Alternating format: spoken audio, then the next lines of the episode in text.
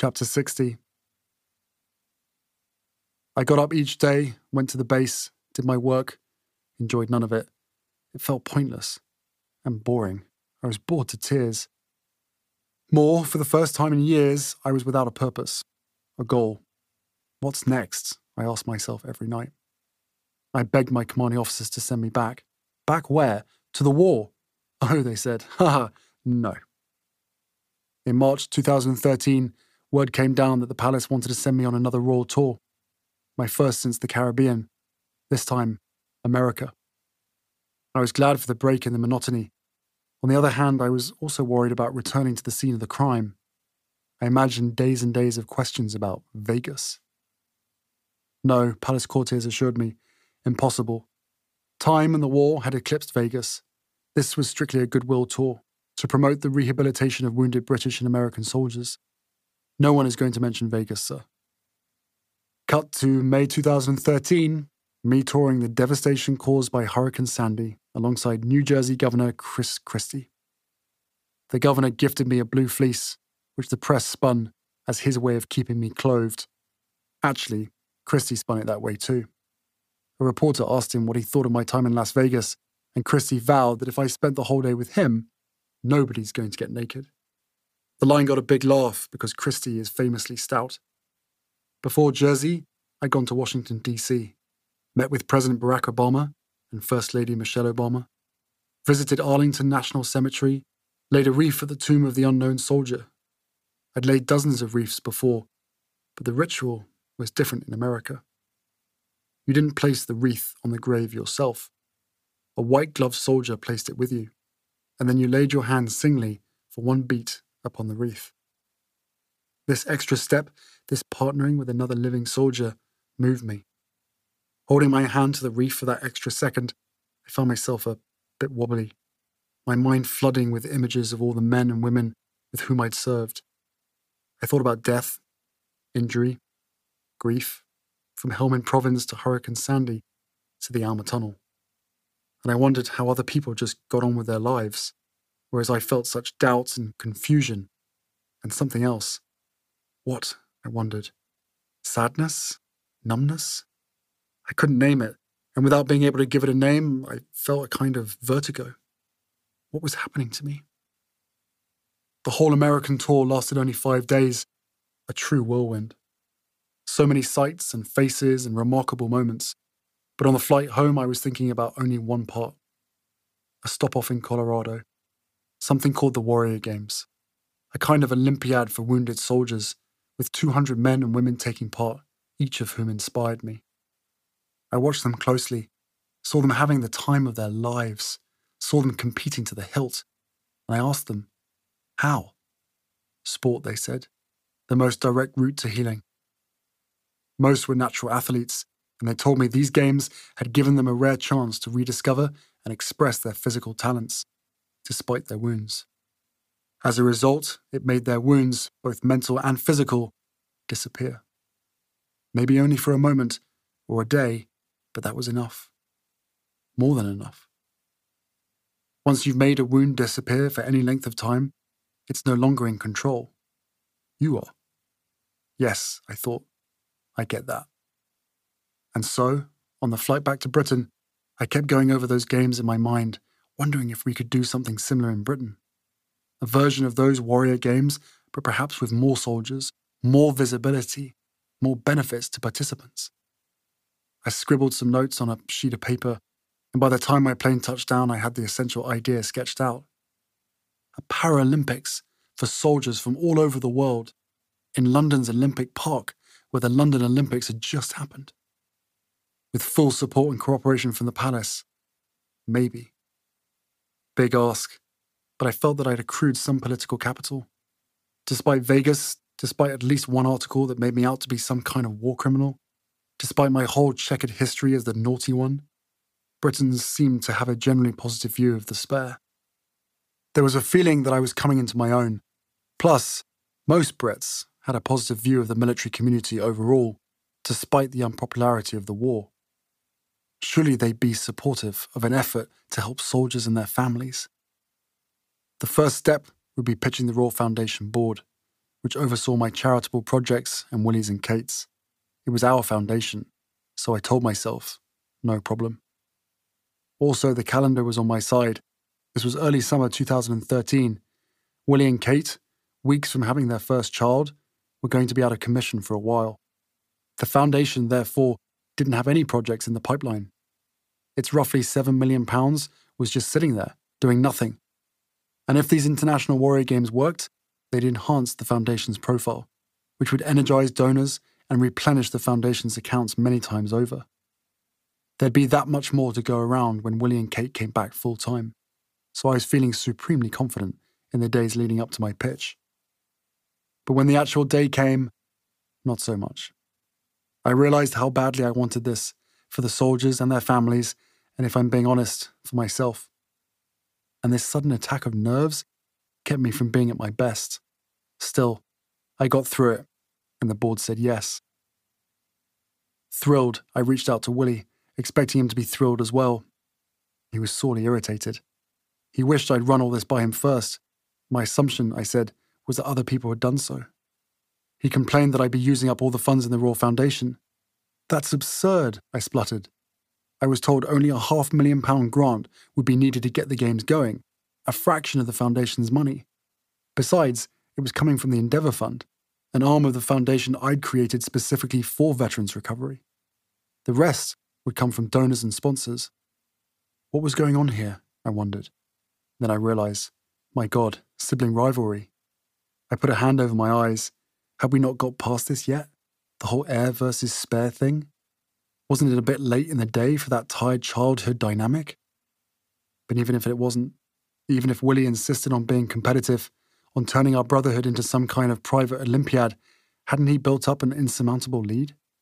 He was married, with a baby on the way, while I was eating takeaway alone over the sink. Pa's sink. I still lived with Pa. Game over, man. You win. Chapter 61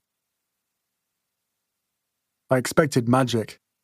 I thought this challenging, ennobling task of creating an international warrior games would propel me into the next phase of my post war life. It didn't work out like that. Instead, day by day, I felt more sluggish, more hopeless, more lost. By the late summer of 2013, I was in trouble, toggling between bouts of debilitating lethargy and terrifying panic attacks. My official life was all about being in public, standing up in front of people, giving speeches and talks, doing interviews, and now I found myself nearly incapable of fulfilling these basic functions. Hours before a speech or public appearance, I'd be soaked with sweat. Then, during the event itself, I'd be unable to think, my mind buzzing with fear and fantasies of running away. Time and again, I just managed to stave off the urge to flee, but I could envisage a day when I wouldn't be able to, when I'd actually sprint off a stage or burst out of a room.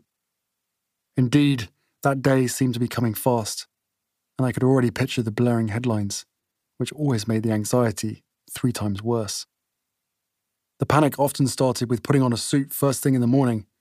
Strange, that was my trigger. The suit. As I buttoned up my shirt, I could feel my blood pressure soaring. As I knotted my tie, I could feel my throat closing. By the time I was pulling on the jacket, lacing the smart shoes, sweat was running down my cheeks and back. I'd always been sensitive to heat, like Pa. He and I would joke about it. We're not made for this world, we said. Bloody snowmen. The dining room at Sandringham, for instance, was our version of Dante's Inferno. Much of Sandringham was balmy, but the dining room was subtropical. Pa and I would always wait for Granny to look away, then one of us would jump up, sprint to a window, crack it an inch. Ah, blessed cool air. But the corgis always betrayed us. The cool air would make them whimper, and Granny would say, Is there a draught? And then a footman would promptly shut the window. That loud thump, unavoidable because the windows were so old, always felt like the door of a jail cell being slammed. But now, every time I was about to make any kind of public appearance, no matter the venue, it felt like the Sandringham dining room. During one speech, I became so overheated that I felt sure everyone was noticing and discussing it. During one drinks reception, I searched frantically for anyone else who might be experiencing the same heat stroke. I needed some assurance that it wasn't just me, but it was. As is so often true of fear, mine metastasized. Soon it wasn't merely public appearances, but all public venues, all crowds. I came to fear simply being around other human beings. More than anything else, I feared cameras. I'd never liked cameras, of course, but now I couldn't abide them. The telltale click of a shutter opening and closing, it could knock me sideways for a whole day. I had no choice. I began staying home, day after day, night after night. I sat around eating takeaway, watching 24 or Friends. I think I might have watched every episode of Friends in 2013. I decided I was a Chandler. My actual friends would comment in passing that I didn't seem myself, as if I had flu. Sometimes I'd think maybe I'm not myself. Maybe that's what's going on here. Maybe this is some kind of metamorphosis. A new self is emerging, and I'm just going to have to be this new person, this frightened person, for the rest of my days. Or maybe this had always been me, and it was only now becoming evident. My psyche, like water, had found its level. I ransacked Google for explanations. I plugged my symptoms into various medical search engines. I kept trying to self diagnose, to put a name to what was wrong with me, when the answer was right under my nose. I'd met so many soldiers, so many young men and women suffering from post traumatic stress, and I'd heard them describe how hard it was to leave the house, how uncomfortable it was to be around other people, how excruciating it was to enter a public space, especially if it was loud. I'd heard them talk about timing their visit to a shop or supermarket carefully, making sure to arrive minutes before closing time to avoid the crowds and noise. I'd empathized with them deeply and yet never made the connection. It never occurred to me that I, too, was suffering from post traumatic stress. Despite all my work with wounded soldiers, all my efforts on their behalf, all my struggles to create a games that would spotlight their condition, it never dawned on me that I was a wounded soldier. And my war didn't begin in Afghanistan. It began in August of 1997. Chapter 62 I phoned my friend Thomas one evening. Thomas, brother of my beloved mate Henners. Thomas, so funny and witty. Thomas, with the infectious laugh. Thomas, living reminder of better days. I was at Clarence's house, sitting on the floor of the TV room, probably watching Friends. Hey, Boos, what are you up to? He laughed. No one else called him Boos. Haris, Hello, I smiled. No one else called me Haris. He said he was just leaving a business dinner. He was pleased to have someone to chat with while he was making his way home. His voice, so much like his brother's, was an instant comfort. It made me happy, even though Thomas wasn't happy. He too was struggling, he said, going through a divorce, other challenges.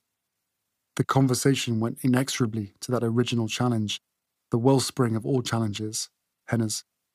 Thomas missed his brother so much. Me too, I said. Man, me too. He thanked me for speaking at an event to raise money for Henners's charity. Wouldn't miss it. That's what friends are for. I thought of the event and the pre event panic attack. Then we reminisced, randomly. Thomas and Henners, William, me, Saturday mornings, lounging around with Mummy, watching telly, having burping contests. She was like a teenage boy, she was, mate. Going with Mummy to see Andrew Lloyd Webber, me and Henners mooning the security cameras at Ludgrove, we both started laughing.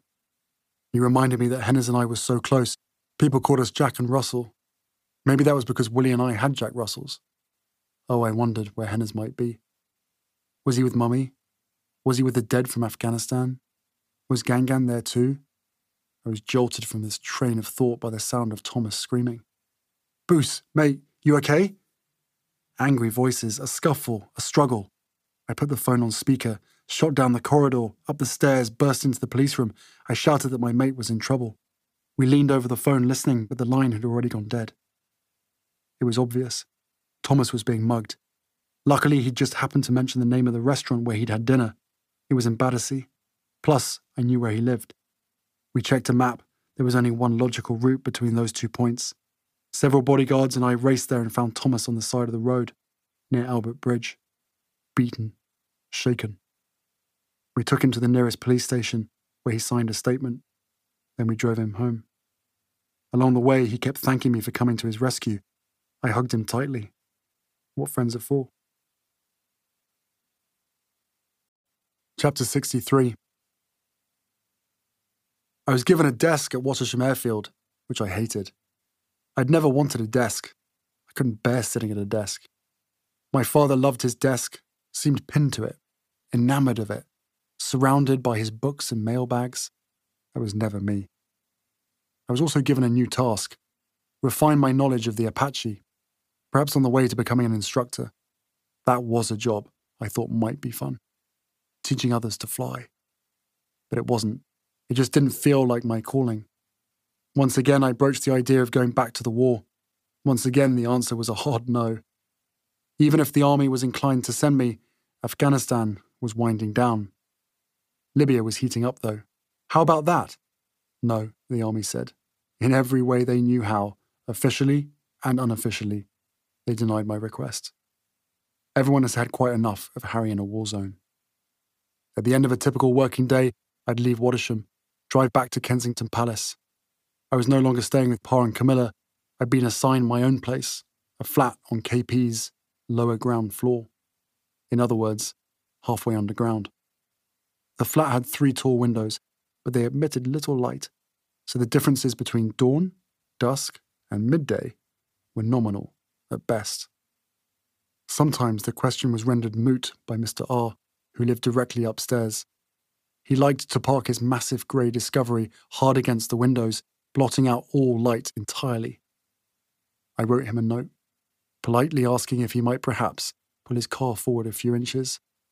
He fired back a reply telling me to suck eggs. Then he went to Granny and asked her to tell me the same.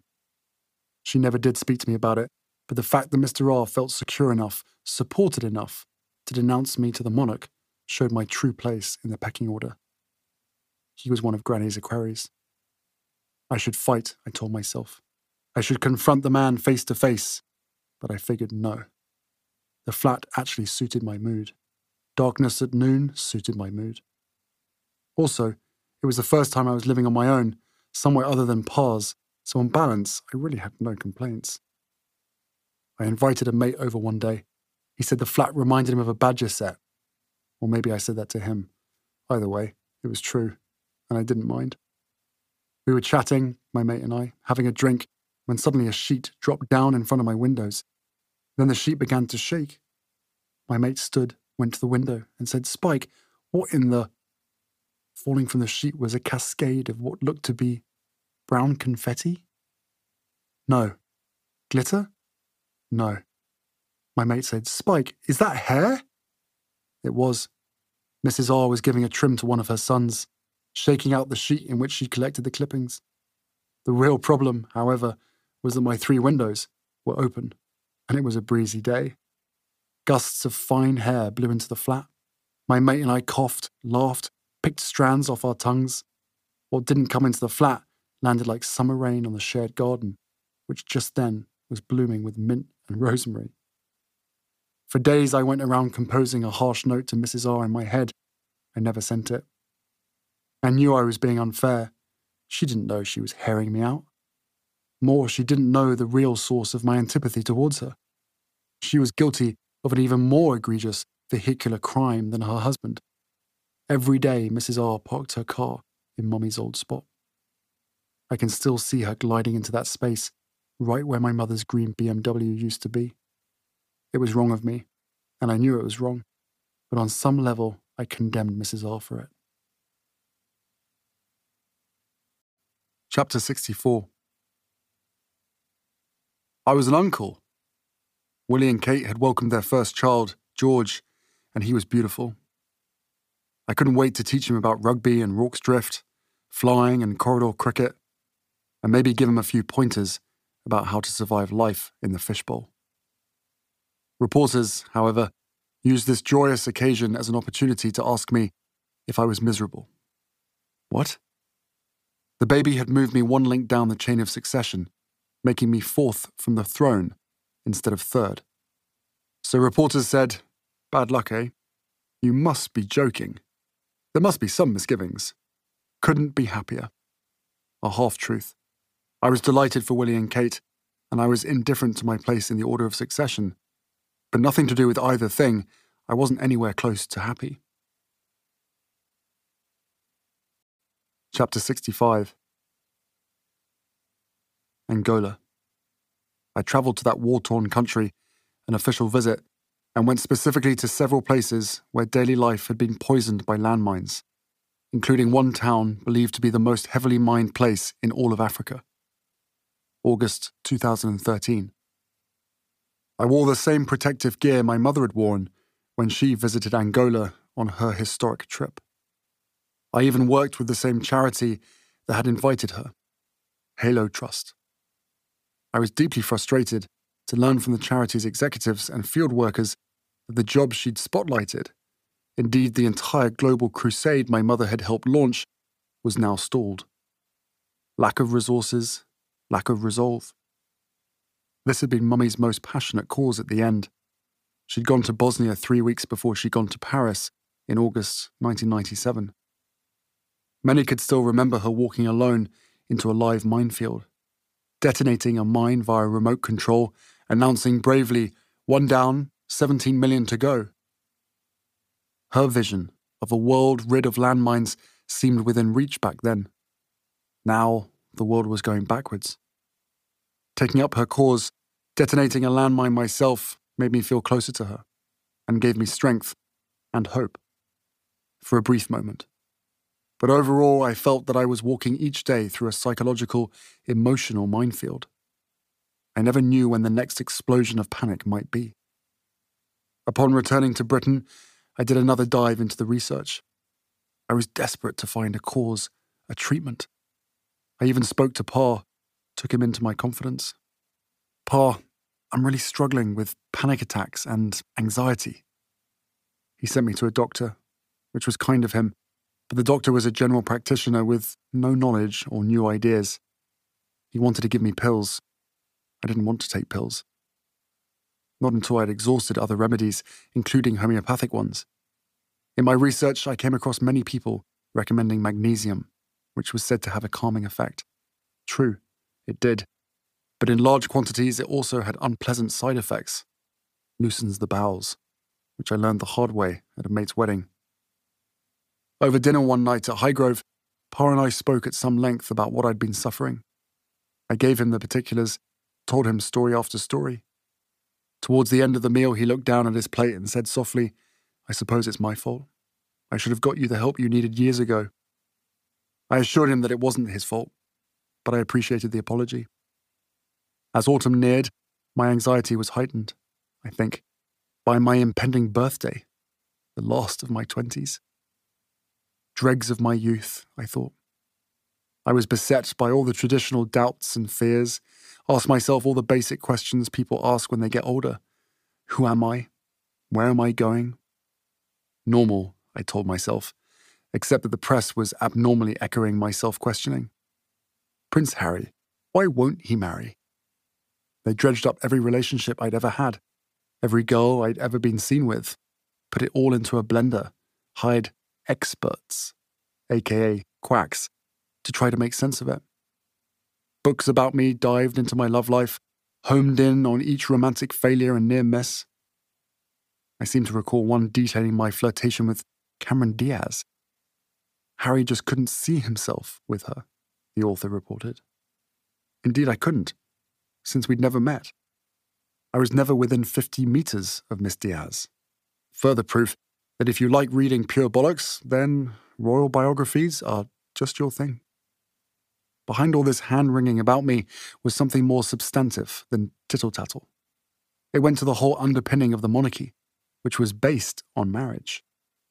The great controversies about kings and queens, going back centuries, generally centered on whom they married, and whom they didn't, and the children who issued from those unions. You weren't a fully vested member of the royal family, indeed a true human being, until you were wed. No coincidence that Granny, head of state in 16 countries, started every speech, my husband and I. When Willie and Kate married, they became the Duke and Duchess of Cambridge. But more important, they became a household. And as such, were entitled to more staff, more cars, bigger home, grander office, extra resources, engraved letterheads. I didn't care about such perks, but I did care about respect. As a confirmed bachelor, I was an outsider, a non person within my own family. If I wanted that to change, I had to get hitched. That simple. All of which made my 29th birthday a complex milestone, and some days a complex migraine.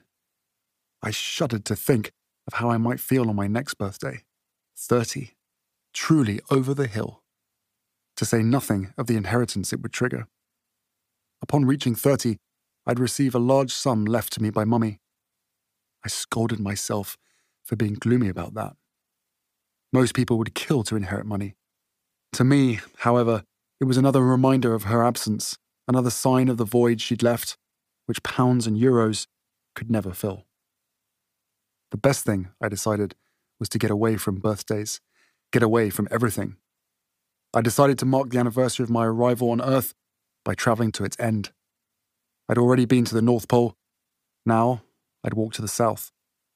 Another trek in the company of walking with the wounded. People warned me that the South Pole was even colder than the North. I laughed. How could that be possible?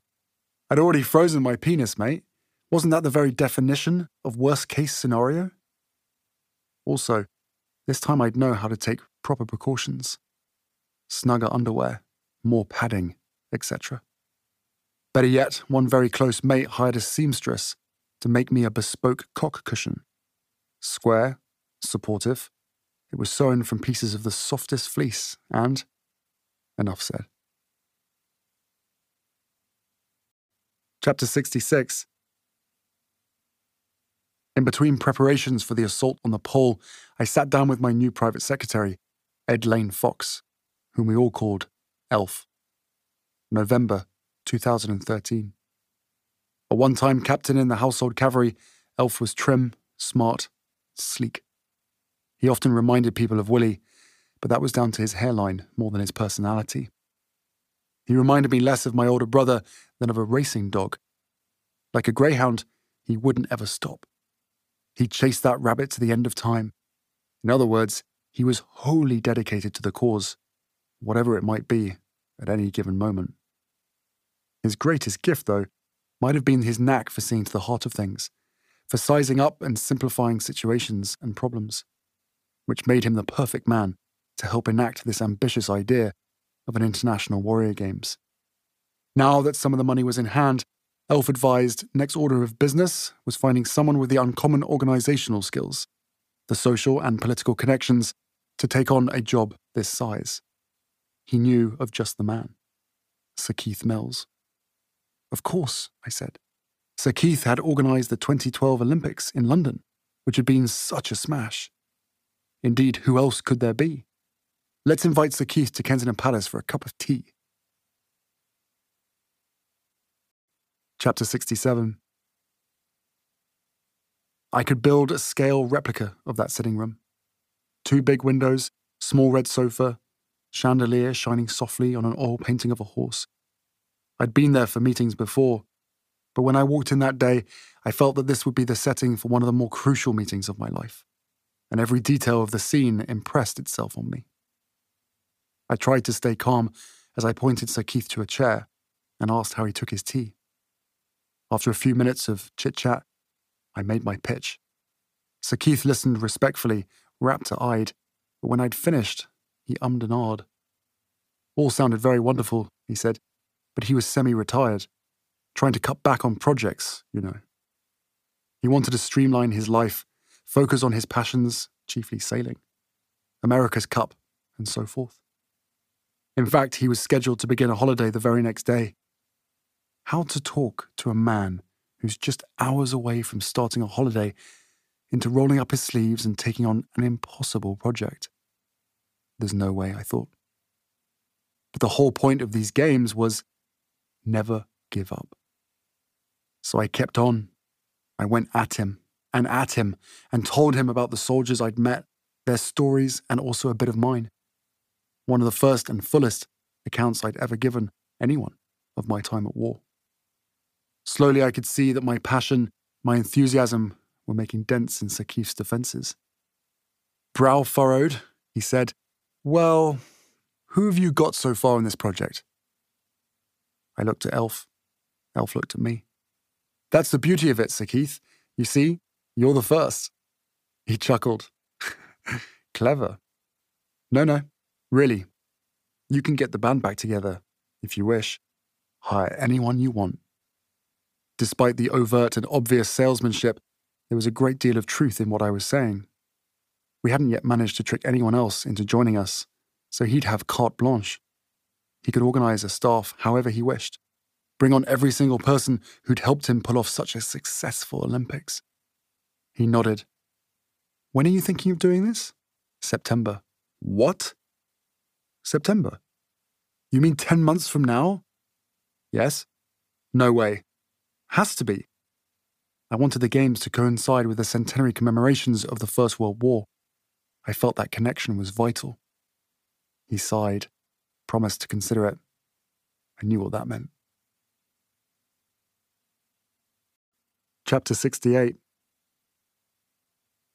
A few weeks later, I flew to the Antarctic, landed at a research station called Novo Lazarevskaya, aka Nova, a tiny village of huts and porta cabins. The few hardy souls living there were fabulous hosts. They housed me, fed me. Their soups were amazing. I couldn't get enough. Maybe because it was 35 degrees below zero?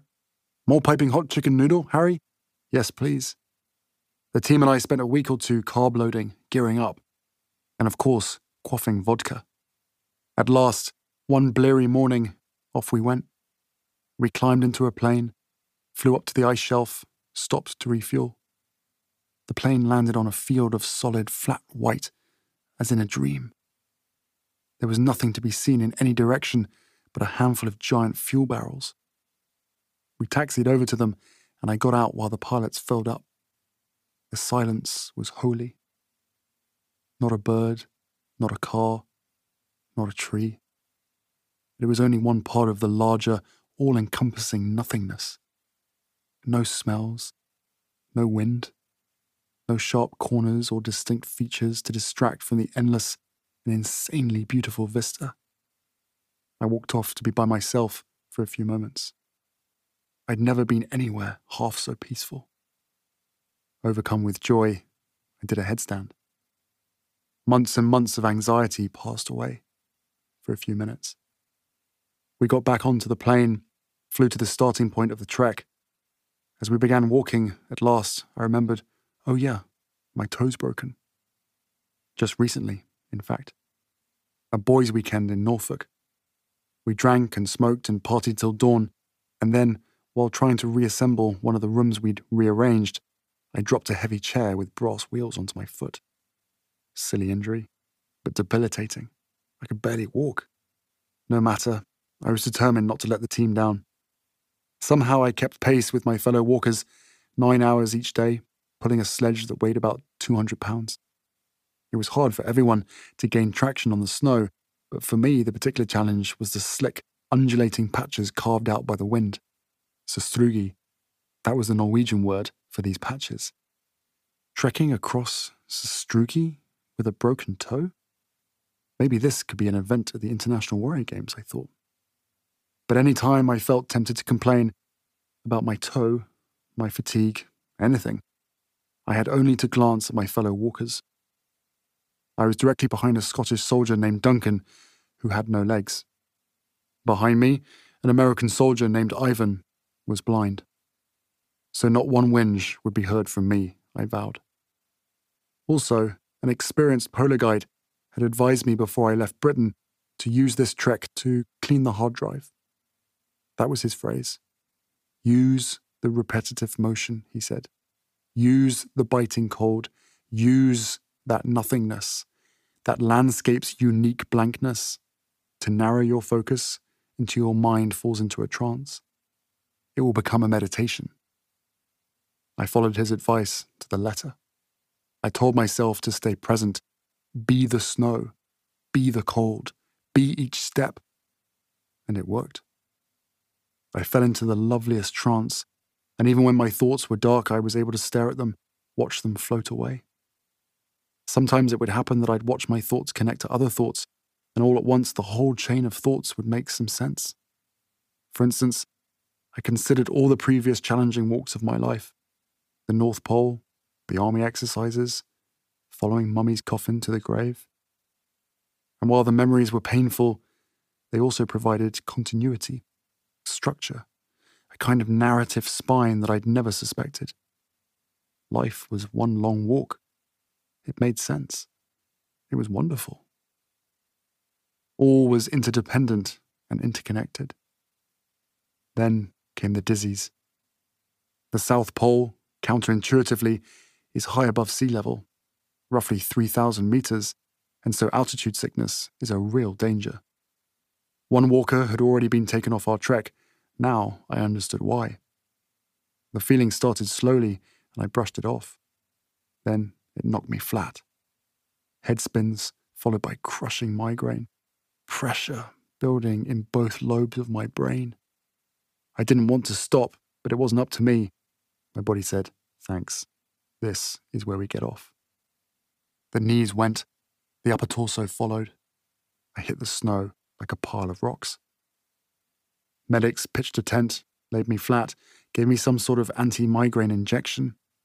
In my buttocks, I think. Steroids, I heard them say. When I came to, I felt semi revived. I caught up with the group, searched for a way back into the trance. Be the cold, be the snow. As we neared the pole, we were all in sync, all elated. We could see it there, just over there, through our ice crusted eyelashes. We began running to it. Stop! The guides told us it was time to make camp. Camp? What the? But the finish line's just there. You're not allowed to camp at the pole, so we'll all have to camp here tonight, then strike out for the pole in the morning. Camped in the shadow of the pole, none of us could sleep. We were too excited, and thus we had a party. There was some drinking, horseplay. The underside of the world rang with our giggles. Finally, at first light, December 13th, 2013, we took off, stormed the pole. On or near the exact spot was a huge circle of flags representing the 12 signatories of the Antarctic Treaty. We stood before the flags, exhausted, relieved, disoriented. Why is there a Union Jack on the coffin? Then we hugged. Some press accounts say one of the soldiers took off his leg and we used it as a tankard to guzzle champagne, which sounds right, but I can't remember. I've drunk booze out of multiple prosthetic legs in my life, and I can't swear that was one of the times. Beyond the flag stood a huge building, one of the ugliest I'd ever seen. A windowless box built by the Americans as a research center. The architect who designed this monstrosity, I thought, must have been filled with hate for his fellow humans, for the planet, for the pole. It broke my heart to see a thing so unsightly dominate land so otherwise pristine. Nevertheless, along with everyone else, I hurried inside the ugly building to warm up, have a pee, drink some cocoa. There was a huge cafe, and we were all starving. Sorry, we were told. Cafe's closed. Would you like a glass of water?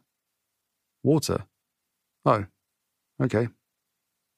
Each of us was handed a glass, then a souvenir, a test tube, with a tiny cork in the top. On the side was a printed label Cleanest air in the world. Chapter 69 I went directly from the South Pole to Sandringham. Christmas with the family. Hotel Granny was full that year, overrun by family, so I was given a mini room in a narrow back corridor among the offices of palace staff. I'd never stayed there before. I'd rarely even set foot there before. Not so unusual. All Granny's residences are vast. It would take a lifetime to see every nook and cranny. I liked the notion of seeing and exploring uncharted territory. I was a grizzled polar explorer, after all. but I also felt a bit unappreciated, a bit unloved, relegated to the hinterlands. I told myself to make the best of it, use this time to protect the serenity I'd achieved at the pole. My hard drive was cleaned. Alas, my family at that moment was infected with some very scary malware. It was largely to do with the court circular, that annual record of official engagements done by each member of the royal family in the preceding calendar year. Sinister document. At the end of the year, when all the numbers got tallied, comparisons would be made in the press. Oh, this one's busier than that one. Oh, this one's a lazy shit. The court circular was an ancient document, but it had lately morphed into a circular firing squad. It didn't create the feelings of competitiveness that ran in my family, but it amplified them, weaponized them. Though none of us ever spoke about the court circular directly or mentioned it by name, that only created more tension under the surface, which built invisibly as the last day of the calendar year approached. Certain family members had become obsessed, feverishly striving to have the highest number of official engagements recorded in the circular each year, no matter what. And they'd succeeded largely by including things that weren't, strictly speaking, engagements. Recording public interactions that were mere blips, the kinds of things Willie and I wouldn't dream of including which was essentially why the court circular was a joke. It was all self reported, all subjective. Nine private visits with veterans, helping with their mental health, zero points. Flying via helicopter to cut a ribbon at a horse farm, winner. But the main reason the court circular was a joke, a scam, was that none of us were deciding in a vacuum how much work to do. Granny or Pa decided, by way of how much support, money they allocated to our work. Money determined all. In the case of Willie and me, Pa was the sole decider. It was he alone who controlled our funds. We could only do what we could do with whatever resources and budget we got from him. To be publicly flogged for how much Pa permitted us to do, that felt grossly unfair. Rigged. Maybe the stress around all this stuff stemmed from the overarching stress about the monarchy itself. The family was feeling the tremors of global change hearing the cries of critics who said the monarchy was outdated, costly.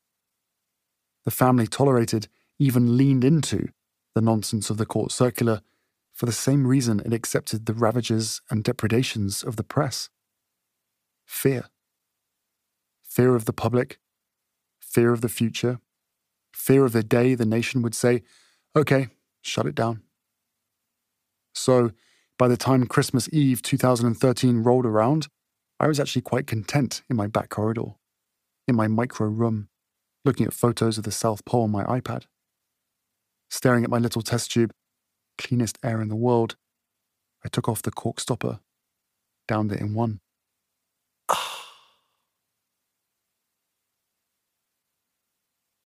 Chapter 70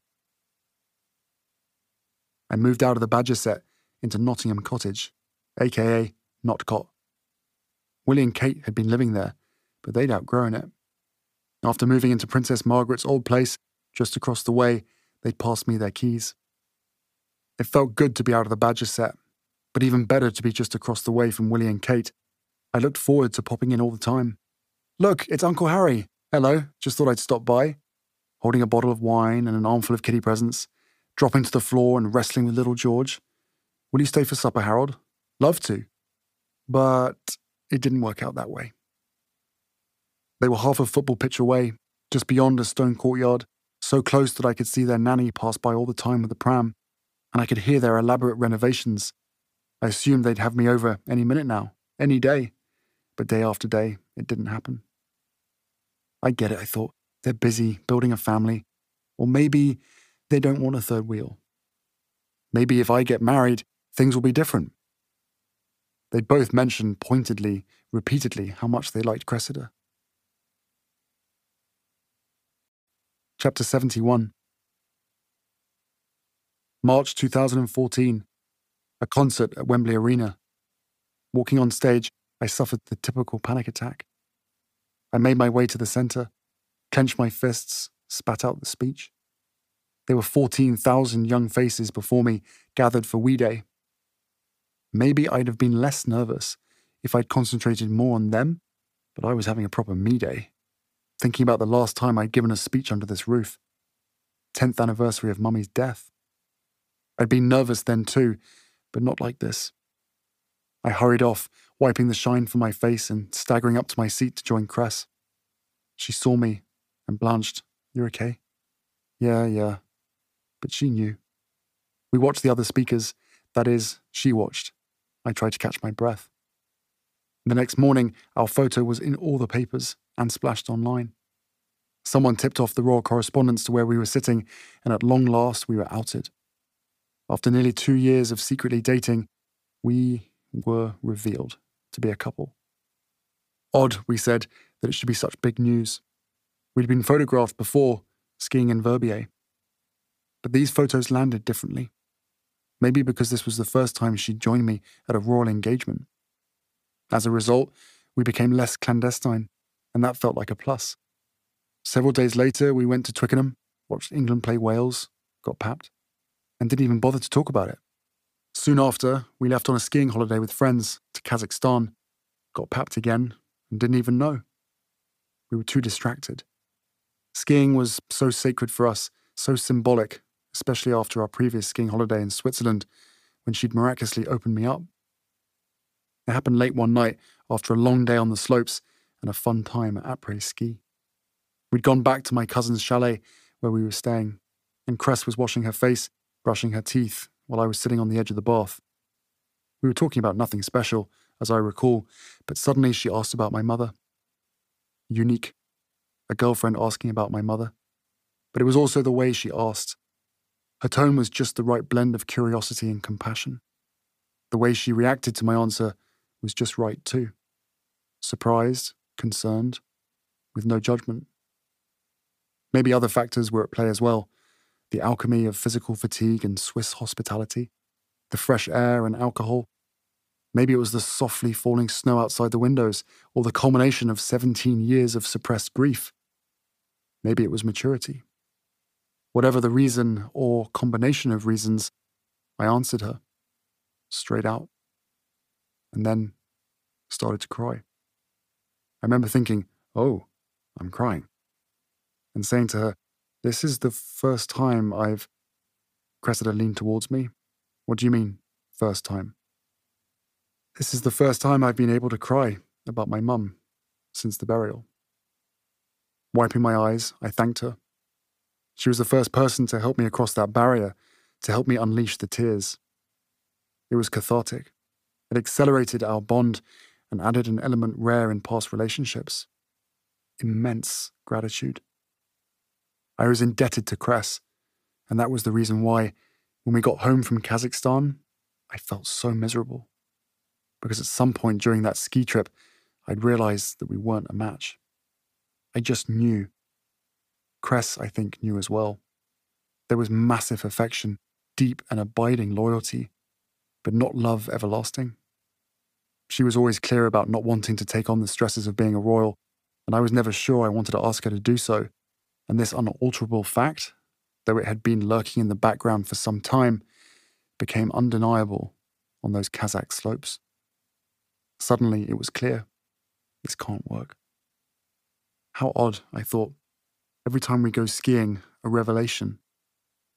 The day after we got home from Kazakhstan, I phoned a mate who was also close with Cress. I told him about my feelings and asked for advice. Without hesitation, the mate said that if it was done, it must be done quickly. So I drove straight over to see Cress. She was staying with a friend. Her bedroom was on the ground floor, windows looking onto the street. I heard cars and people going by as I sat gingerly on the bed and told her my thinking. She nodded. None of it seemed to surprise her. These things had been on her mind as well. I've learned so much from you, Cress. She nodded. She looked at the floor, tears running down her cheeks. Damn, I thought. She helped me cry, and now I'm leaving her in tears. Chapter 72 My mate Guy was getting married.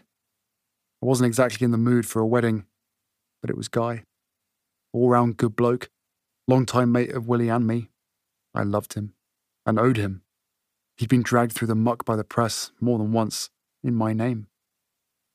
The wedding was in America, in the deep south. My arrival there set off a torrent of talk about what else? Vegas. I thought, after all this time, really? Is my bare ass that memorable? So be it, I told myself. Let them bang on about Vegas. I'm going to focus on Guy's big day. On the way to Guy's stag party, a group of us stopped off in Miami. We ate a fabulous meal, visited a few clubs, danced until well past midnight. Toasted Guy. Next day, we all flew to Tennessee. I remember, despite the crowded wedding schedule, finding time to tour Graceland, erstwhile home of Elvis Presley. Actually, he originally bought it for his mother. Everyone kept saying, Well, well, so this is where the king lived. Who? The king, Elvis Presley. Oh, the king. right. People variously called the house a castle, a mansion, a palace, but it reminded me of the Badger set. Dark, claustrophobic. I walked around saying, The king lived here, you say? Really? I stood in one tiny room with loud furniture and shag carpet and thought, the king's interior designer must have been on acid. In honour of Elvis, every member of the bridal party wore blue suede shoes. At the reception, there was much kicking up of those shoes, young British men and women dancing drunkenly and singing gleefully without pitch or rhythm. It was riotous, ridiculous, and Guy looked happier than I'd ever seen him. He'd always been cast as our sidekick, but not now. He and his bride were the stars of this show, the centre of attention, and my old mate was rightly savouring it. It made me so happy to see him so happy. Though now and then, as couples paired off, as lovers drifted into corners or swayed to songs by Beyonce and Adele, I'd wander over to the bar and think, when's it going to be my turn? The one person who might want it most, to be married, to have a family, and it's never going to happen. More than a little petulantly, I thought, it's just not fair of the universe. Chapter 73 But the universe was just getting warmed up. Soon after I got back to Britain, the main villain in the phone hacking scandal, Rehabber Kooks, was acquitted at trial. June 2014. The evidence had been strong, everybody said. Not strong enough, the jury said. They believed what Rehabber Kooks testified on the witness stand, even though she'd strained credulity. No, she'd abused credulity. She'd treated credulity as she'd once treated a red headed teenage royal. Likewise, her husband. He'd been caught on video, throwing black bin liners full of computers and thumb drives and other personal belongings, including his porn collection, into a garage dustbin, just hours before the police searched their place. But he swore it was all a silly coincidence. So, no evidence tampering here, saith the justice system. Carry on, as you were. I never believed what I read, but now I truly couldn't believe what I was reading. They were letting this woman walk? And there was no furor from the general public? Did people not realize that this was about more than privacy, more than public safety, more than the royal family? Indeed, the phone hacking case first broke wide open because of poor Millie Dowler, a teenager who'd been abducted and murdered. Rehabber Cook's minions broke into Millie's phone after she'd been declared missing. They'd violated her parents at the moment of their worst pain and given them false hope that their little girl might be alive because her messages were listened to. Little did the parents know that it was Team Rehabber listening. If these journalists were villainous enough to go after the Dowlers in their darkest hour and get away with it, was anyone safe? Did people not care? They didn't. They did not care. My faith in the whole system took a serious hit when that woman got off scot free. I needed a reset, a faith refresher. So I went where I always went the Okavango. To spend a few restorative days with Teej and Mike. It helped. But when I returned to Britain, I barricaded myself into Notcott. Chapter 74 I didn't go out much at all. Maybe a dinner party now and then, maybe the odd house party. Sometimes I'd duck in and out of a club. but it wasn't worth it. When I went out, it was always the same scene perhaps here, perhaps there, perhaps everywhere. Groundhog Day. The dubious pleasure of a night out was never worth the pain. But then I'd think, how am I going to meet someone if I don't go out? So I tried again. And Groundhog Day. One night, leaving a club, I saw two men come racing around a corner. They were headed straight for me, and one had a hand on his hip. Someone yelled, Gun! I thought, well, everyone, we had a good run. Billy the Rock leapt forward, hand on his gun, and nearly shot the two men. But it was just Tweedledum and Tweedledummer. They didn't have guns, and I don't know what one of them was reaching for on his hip, but Billy held him and screamed into his face, How many times do we have to tell you? You're going to get someone fucking killed. They didn't care. They did not care. Chapter 75 The Tower of London with Willie and Kate, August 2014. The reason for our visit was an art installation. Across the dry moat were spread tens of thousands of bright red ceramic poppies. Ultimately, the plan was for 888,246 of these poppies to be spread there, one for each Commonwealth soldier who died in the Great War. The 100th anniversary of the war's start was being marked all over Europe. Apart from its extraordinary beauty, the art installation was a different way of visualizing war's carnage. Indeed, of visualizing death itself. I felt stricken. All those lives, all those families. It didn't help that this visit to the tower was also three weeks before the anniversary of Mummy's death, or that I always connected her to the Great War, because her birthday, July the 1st, the start of the Battle of the Somme, was the war's bloodiest day, the bloodiest day in the history of the British Army. In Flanders fields, the poppies blow. All these things were converging in my heart and mind outside the tower as someone stepped forward, handed me a poppy, and told me to place it. The artists behind the installation wanted every poppy to be placed by a living person. Thousands of volunteers had pitched in thus far. Willie and Kate were also handed poppies and told to place them on any spot of their choosing. After we'd finished, all three of us stood back, lost in our private thoughts. I believe it was just then that the constable of the tower appeared, greeted us, told us about the poppy, how it had come to be the British symbol of war. It was the only thing that bloomed on those blood soaked battlefields, said the constable, who was none other than General Dannatt. The man who'd sent me back to war. Truly, everything was converging. He asked if we'd like a quick tour of the tower. Of course, we said. We walked up and down the tower's steep stairs, peered into its dark corners, and soon found ourselves before a case of thick glass. Inside were dazzling jewels, including the crown. Holy shit, the crown. The one that had been placed upon Granny's head at her 1953 coronation. For a moment, I thought it was also the same crown that sat on Gangan's coffin as it went through the streets. It looked the same, but someone pointed out several key differences.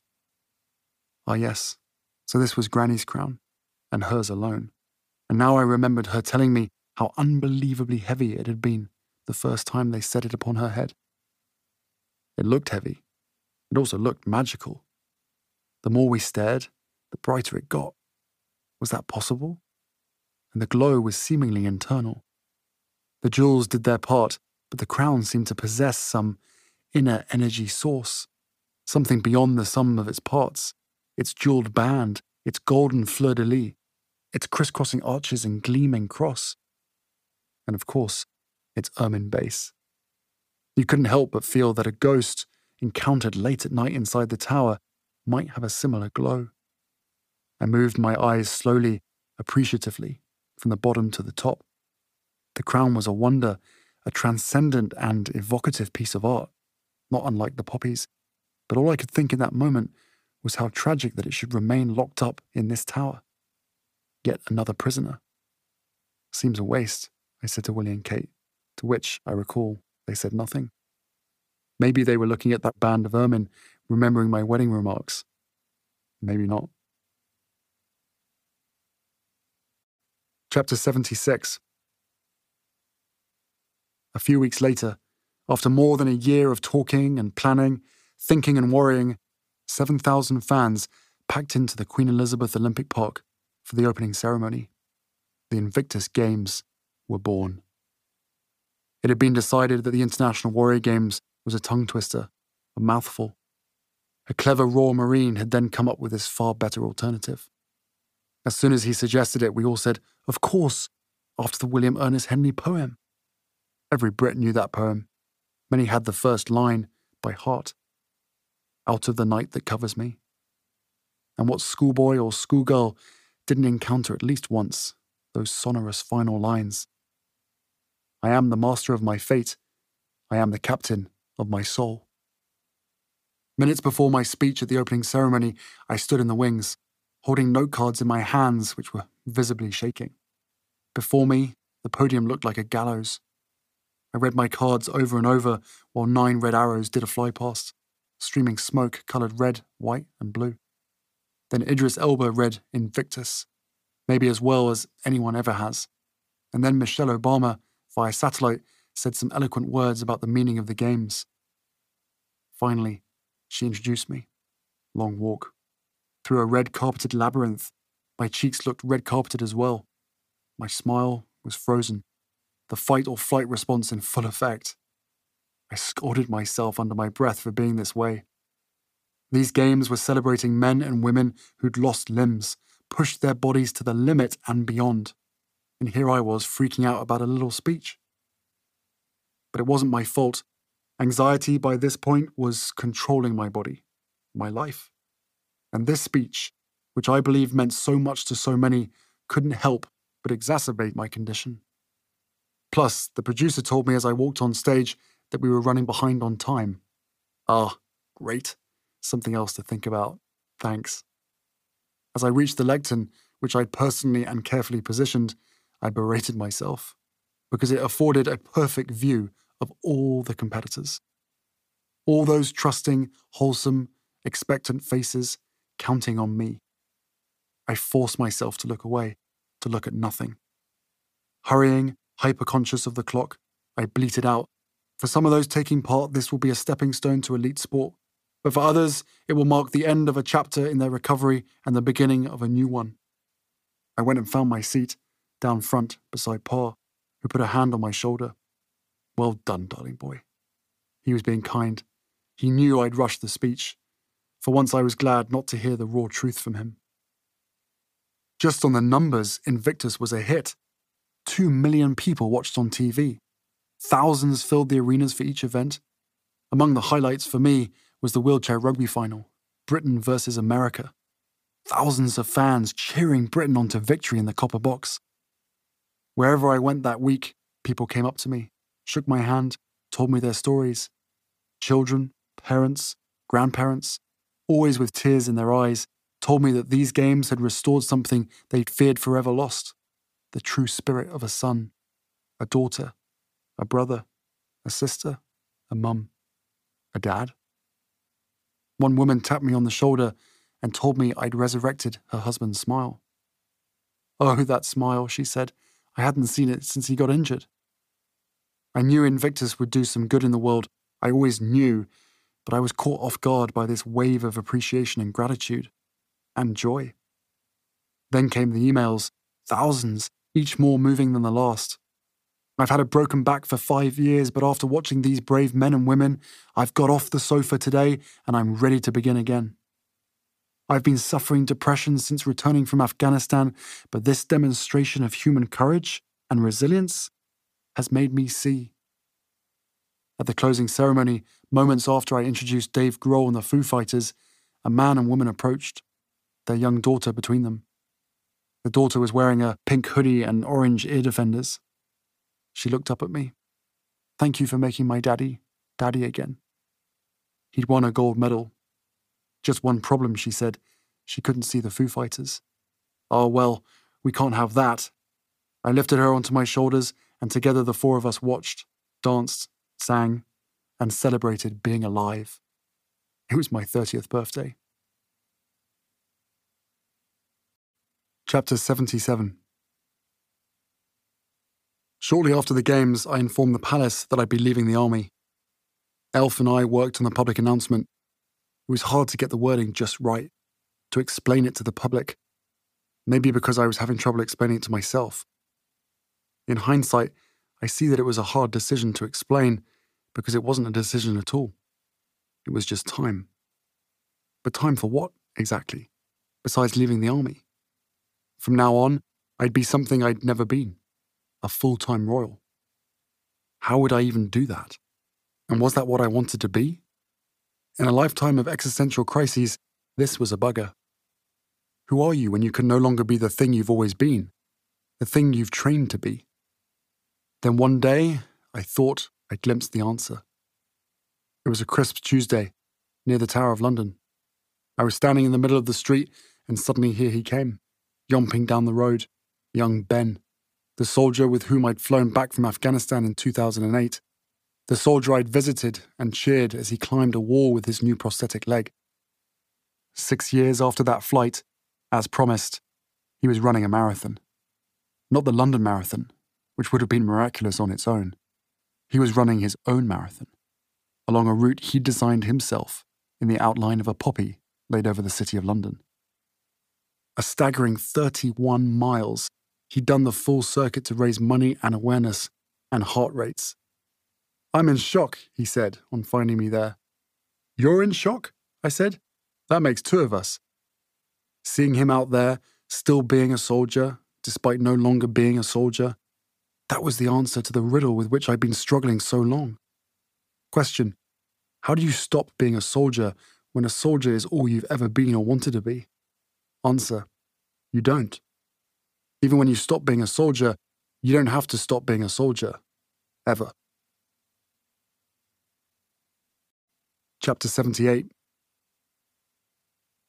An Afghanistan war service at St Paul's Cathedral and then a reception at the Guildhall hosted by the City of London Corporation, and then the launch of Walking with the Wounded's Walk of Britain, and then a visit to England's rugby team, and then watching them practice for a match against France, and then following them to Twickenham and cheering them on, and then a memorial for the Olympian Richard Meade, the most successful equestrian in British history, and then a trip with Pa to Turkey to attend ceremonies marking the 100th anniversary of Gallipoli, and then a meeting with descendants of the men who fought in that epic battle.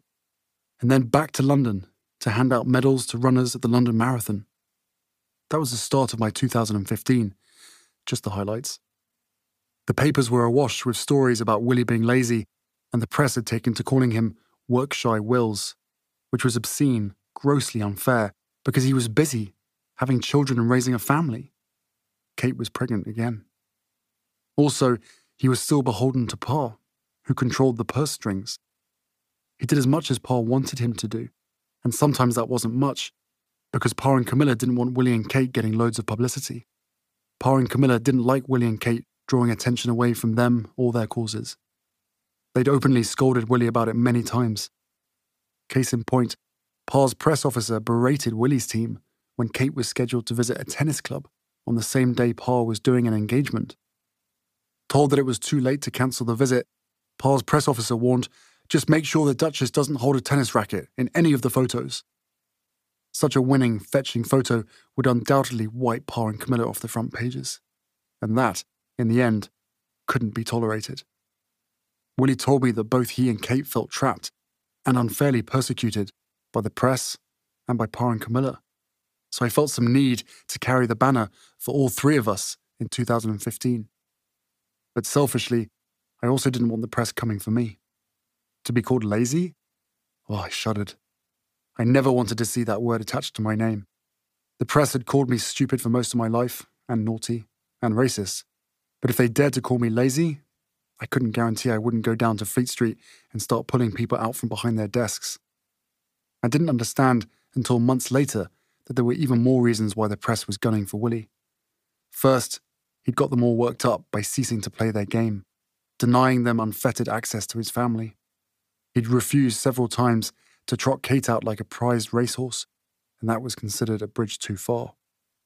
Then he'd had the temerity to go out and give a vaguely anti Brexit speech, which really galled them. Brexit was their bread and butter. How dare he suggest it was bullshit? Chapter 79. I went to Australia for a round of military exercises, and while there I got word Willie and Kate had welcomed their second child, Charlotte.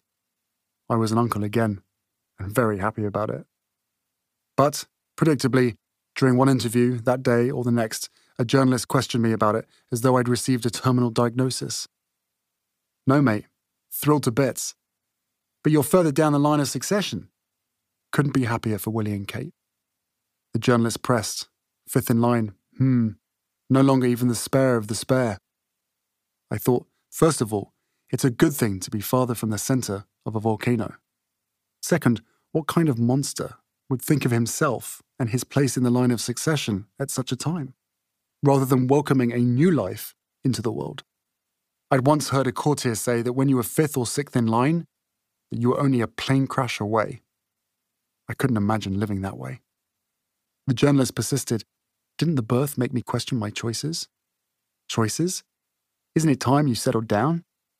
Well, uh, people are starting to compare you to Bridget Jones. I thought, are they really? Bridget Jones, eh? The journalist waited. It'll happen, I assured him, or her. I can't recall the face, only the preposterous line of questioning. When, kind sir, do you plan to wive? It will happen when it happens, I said, the way you'd assure a naggy auntie. The faceless journalist stared with abject pity. Will it, though? Chapter 80 People often speculated that I was clinging to my bachelor life because it was so glamorous. Many evenings I'd think, if only they could see me now. Then I'd go back to folding my underwear and watching the one with Monica and Chandler's wedding. Besides my own laundry, often laid out to dry on my radiators, I did my own chores, my own cooking, my own food shopping. There was a supermarket by the palace, and I went there, casually, at least once a week. Of course, I'd plan each trip as carefully as a patrol around Musa Qala. I'd arrive at different times, randomly, to throw off the press. I'd wear a disguise, low baseball cap, loose coat, I'd run along the aisles at warp speed, grabbing the salmon fillets I liked, the brand of yogurt I liked. I'd memorized a map of the store. Plus a few Granny Smith apples and bananas, and of course some crisps. Then I'd sprint to the checkout. Just as I'd honed my pre flight checks in the Apache, I now honed my grocery shopping time down to 10 minutes. But one night I got to the shop and began to run up and down the aisles, and everything had moved. I hurried over to an employee. What's happened? Excuse me? Where is everything?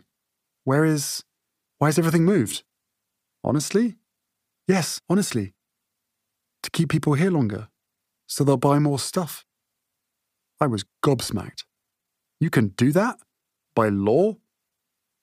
A bit panicky, I resumed running up and down the aisles, filling my trolley as best I could, keeping an eye on the clock, then rushed to the checkout. That was always the trickiest part, because there was no honing the checkout. It all depended on others. More, the checkout counter stood right beside the news racks, which held every British tabloid and magazine, and half the front pages and magazine covers were photos of my family, or my mum, or me. More than once, I watched customers read about me, overheard them debating me. In 2015, I overheard them frequently discussing whether or not I'd ever marry, whether or not I was happy, whether or not I might be gay. I was always tempted to tap them on the shoulder. Hello. One night, in disguise, watching some people discuss me and my life choices, I became aware of raised voices at the front of the queue. An older married couple, abusing the cashier. It was unpleasant at first, then intolerable. I stepped forward, showed my face, cleared my throat. Excuse me. Not sure what's going on here, but I don't think you should be speaking to her like that. The cashier was on the verge of tears. The couple abusing her turned and recognized me. They weren't in the least surprised, however, just offended to be called out on their abuse. When they left, when it came my turn to pay, the cashier tried to thank me as she bagged my avocados. I wouldn't hear of it. I told her to hang in there, scooped up my things, and ran like the Green Hornet. Shopping for clothes was so much less complicated. As a rule, I didn't think about clothing. I didn't fundamentally believe in fashion, and I couldn't understand why anybody would. I often got mocked on social media for my mismatched outfits, my ratty shoes. Writers would flag a photo of me and wonder why my trousers were so long, my shirt so crumpled. They didn't dream that I'd dried them on the radiator. Not very princely, they'd say. Right you are, I'd think. My father tried. He gave me an absolutely gorgeous pair of black brogues. Works of art. Weighed as much as bowling balls. I wore them until the soles developed holes, and when I was mocked for wearing holy shoes, I finally got them fixed. Each year I received from Pa an official clothing allowance, but that was strictly for formal wear suits and ties, ceremonial outfits. For my everyday casual clothes, I'd go to TK Maxx, the discount store. I was particularly fond of their once a year sale when they'd be flush with items from Gap or J. Crew, items that had just gone out of season or were slightly damaged. If you timed it just right, got there on the first day of the sale, you could snag the same clothes that others were paying top prices for down the high street. With 200 quid, you could look like a fashion plate. Here, too, I had a system get to the shop 15 minutes before closing time, grab a red bucket, hurry to the top floor, begin systematically working up one rack and down another. If I found something promising, I'd hold it up to my chest or legs, standing in front of a mirror. I never dawdled over colour or style, and certainly never went anywhere near a changing room. If it looked nice, comfortable, into the bucket it went. If I was on the fence about it, I'd ask Billy the Rock. He delighted in moonlighting as my stylist. At closing time, we'd run out with two giant shopping bags, feeling triumphant. Now the papers wouldn't call me a slob, at least for a little while. Far better, I wouldn't have to think about clothes again for another six months. Chapter 81 Other than the occasional shopping, I stopped going out in 2015. Stopped entirely. No more occasional dinners with mates, no more house parties, no clubs, no nothing. Every night I'd go straight home from work, eat over the sink, then catch up on paperwork. Friends on low in the background. Pa's chef would sometimes stock my freezer with chicken pies, cottage pies. I was grateful not to have to venture to the supermarket quite as much, though the pies sometimes put me in mind of the Gurkhas and their goat stew, mainly because they were so unspicy. I missed the Gurkhas, missed the army, I missed the war. After dinner, I'd smoke a joint, trying to make sure the smoke didn't waft into the garden of my neighbour, the Duke of Kent. Then I'd turn in early. Solitary life, strange life. I felt lonely, but lonely was better than panicky. I was just beginning to discover a few healthy remedies to my panic, but until I felt surer of them, until I felt on more solid ground, I was leaning on this one decidedly unhealthy remedy avoidance. I was an agoraphobe, which was nearly impossible given my public role. After one speech, which couldn't be avoided or cancelled, and during which I'd nearly fainted, Willie came up to me backstage, laughing. Harold, look at you, you're drenched. I couldn't fathom his reaction. Him of all people. He'd been present for my very first panic attack, with Kate. We were driving out to a polo match in Gloucestershire in their Range Rover. I was in the back and Willie peered at me in the rear view. He saw me sweating, red faced. You all right, Harold? No, I wasn't. It was a trip of several hours, and every few miles I wanted to ask him to pull over so I could jump out and try to catch my breath. He knew something was up, something bad. He told me that day or soon after that I needed help. And now he was teasing me? I couldn't imagine how he could be so insensitive. But I was at fault too. Both of us should have known better, should have recognized my crumbling emotional and mental states for what they were, because we just started to discuss the launching of a public campaign to raise awareness around mental health. Chapter 82 I went to East London to Mildmay Mission Hospital to commemorate its 150th anniversary and recent renovations. My mother once paid the place a famous visit. She held the hand of a man who was HIV positive and thereby changed the world. She proved that HIV wasn't leprosy, that it wasn't a curse. She proved that the disease didn't disqualify people from love or dignity. She reminded the world that respect and compassion aren't gifts, they're the least we owe each other.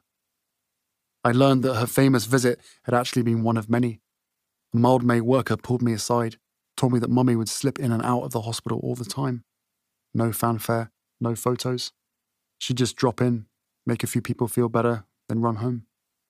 Another woman told me she'd been a patient during one of those pop ins. Born HIV positive, this woman remembered sitting on Mummy's lap. She was only two at the time, but she remembered. I cuddled her, your mum, I did. My face flushed. I felt such envy. Did you? I did, I did. And oh, it was so nice. She gave a great cuddle. Yes, I remember. But I didn't. No matter how I tried, I barely remembered a thing. Chapter 83 I visited Botswana, spent a few days with Teej and Mike. I felt a craving for them, a physical need to go on a wander with Mike, to sit once more with my head in Teej's lap, talking and feeling safe, feeling home. The very end of 2015. I took them into my confidence, told them about my battles with anxiety. We were by the campfire, where such things were always best discussed. I told them I'd just recently found a few things that were sort of working. So, there was hope. For instance, therapy. I'd followed through on Willie's suggestion, and while I hadn't found a therapist I liked, simply speaking to a few had opened my mind to possibilities. Also, one therapist said offhandedly that I was clearly suffering from post traumatic stress, and that rang a bell. It got me moving, I thought, in the right direction. Another thing that seemed to work was meditation. It quietened my racing mind, brought a degree of calm. I wasn't one to pray, nature was still my God. But in my worst moments, I'd shut my eyes and be still. Sometimes I'd also ask for help, though I was never sure whom I was asking. Now and then I felt the presence of an answer. Psychedelics did me some good as well. I'd experimented with them over the years for fun but now I'd begun to use them therapeutically, medicinally. They didn't simply allow me to escape reality for a while, they let me redefine reality. Under the influence of these substances, I was able to let go of rigid preconcepts, to see that there was another world beyond my heavily filtered senses, a world that was equally real and doubly beautiful, a world with no red mist, no reason for red mist. There was only truth. After the psychedelics wore off, my memory of that world would remain. This is not all there is. All the great seers and philosophers say our daily life is an illusion. I always felt the truth in that. But how reassuring it was after nibbling a mushroom or ingesting ayahuasca to experience it for myself. The one remedy that proved most effective, however, was work. Helping others doing some good in the world, looking outward rather than in. That was the path. Africa and Invictus, these had long been the causes closest to my heart. But now I wanted to dive in deeper. Over the last year or so, I'd spoken to helicopter pilots, veterinary surgeons, rangers, and they all told me that a war was on. A war to save the planet. War, you say? Sign me up. One small problem Willie. Africa was his thing, he said. And he had the right to say this, or felt he did because he was the heir. It was ever in his power to veto my thing, and he had every intention of exercising, even flexing, that veto power. We'd had some real rows about it, I told Teej and Mike. One day, we almost came to blows in front of our childhood mates, the sons of Emily and Hugh. One of the sons asked, Why can't you both work on Africa? Willie had a fit flew at this son for daring to make such a suggestion. Because rhinos, elephants, that's mine. It was also obvious. He cared less about finding his purpose or passion than about winning his lifelong competition with me. Over several more heated discussions, it emerged that Willie, when I'd gone to the North Pole, had sadly been resentful. He'd felt slighted that he hadn't been the one invited. At the same time, he also said that he'd stepped aside, gallantly, that he'd permitted me to go. Indeed, that he'd permitted all my work with wounded soldiers. I let you have veterans. Why can't you let me have African elephants and rhinos? I complained to and Mike that I'd finally seen my path, that I'd finally hit upon the thing that could fill the hole in my heart left by soldiering, in fact, a thing even more sustainable. And Willie was standing in my way. They were aghast. Keep fighting, they said. There's room for both of you in Africa. There's need for you both. So, with their encouragement, I embarked on a four month fact finding trip to educate myself about the truth of the Ivory War. Botswana, Namibia, Tanzania, South Africa. I went to Kruger National Park, a vast stretch of dry, barren land the size of Israel. In the war on poachers, Kruger was the absolute front line. Its rhino populations, both black and white, were plummeting due to armies of poachers being incentivized by Chinese and Vietnamese crime syndicates. One rhino horn fetched enormous sums, so for every poacher arrested, five more were ready to take their place. Black rhinos were rarer, thus more valuable. They were also more dangerous. As browsers, they lived in thick bush, and wading in after them could be fatal. They didn't know you were there to help. I'd been charged a few times, and I was lucky to get away without being gored. Tip always know the location of the nearest tree branch because you might need to jump onto it. I had friends who'd not been so lucky. White rhinos were more docile and more plentiful, but perhaps wouldn't be for long because of that docility. As grazers, they also lived in open grassland, easier to see, easier to shoot. I went along on countless anti poaching patrols. Over several days in Kruger, we always got there too late. I must have seen 40 bullet riddled rhino carcasses. Poachers in other parts of South Africa, I learned, didn't always shoot the rhinos. Bullets were expensive, and gunshots gave away their position. So they'd dart a rhino with a tranquilizer, then take the horn while the rhino was asleep. The rhino would wake up with no face, then stumble into the bush to die. I assisted on one long surgery on a rhino named Hope, repairing her face, patching the exposed membranes inside the hole that once cradled her horn. It left me and the whole surgical team traumatized.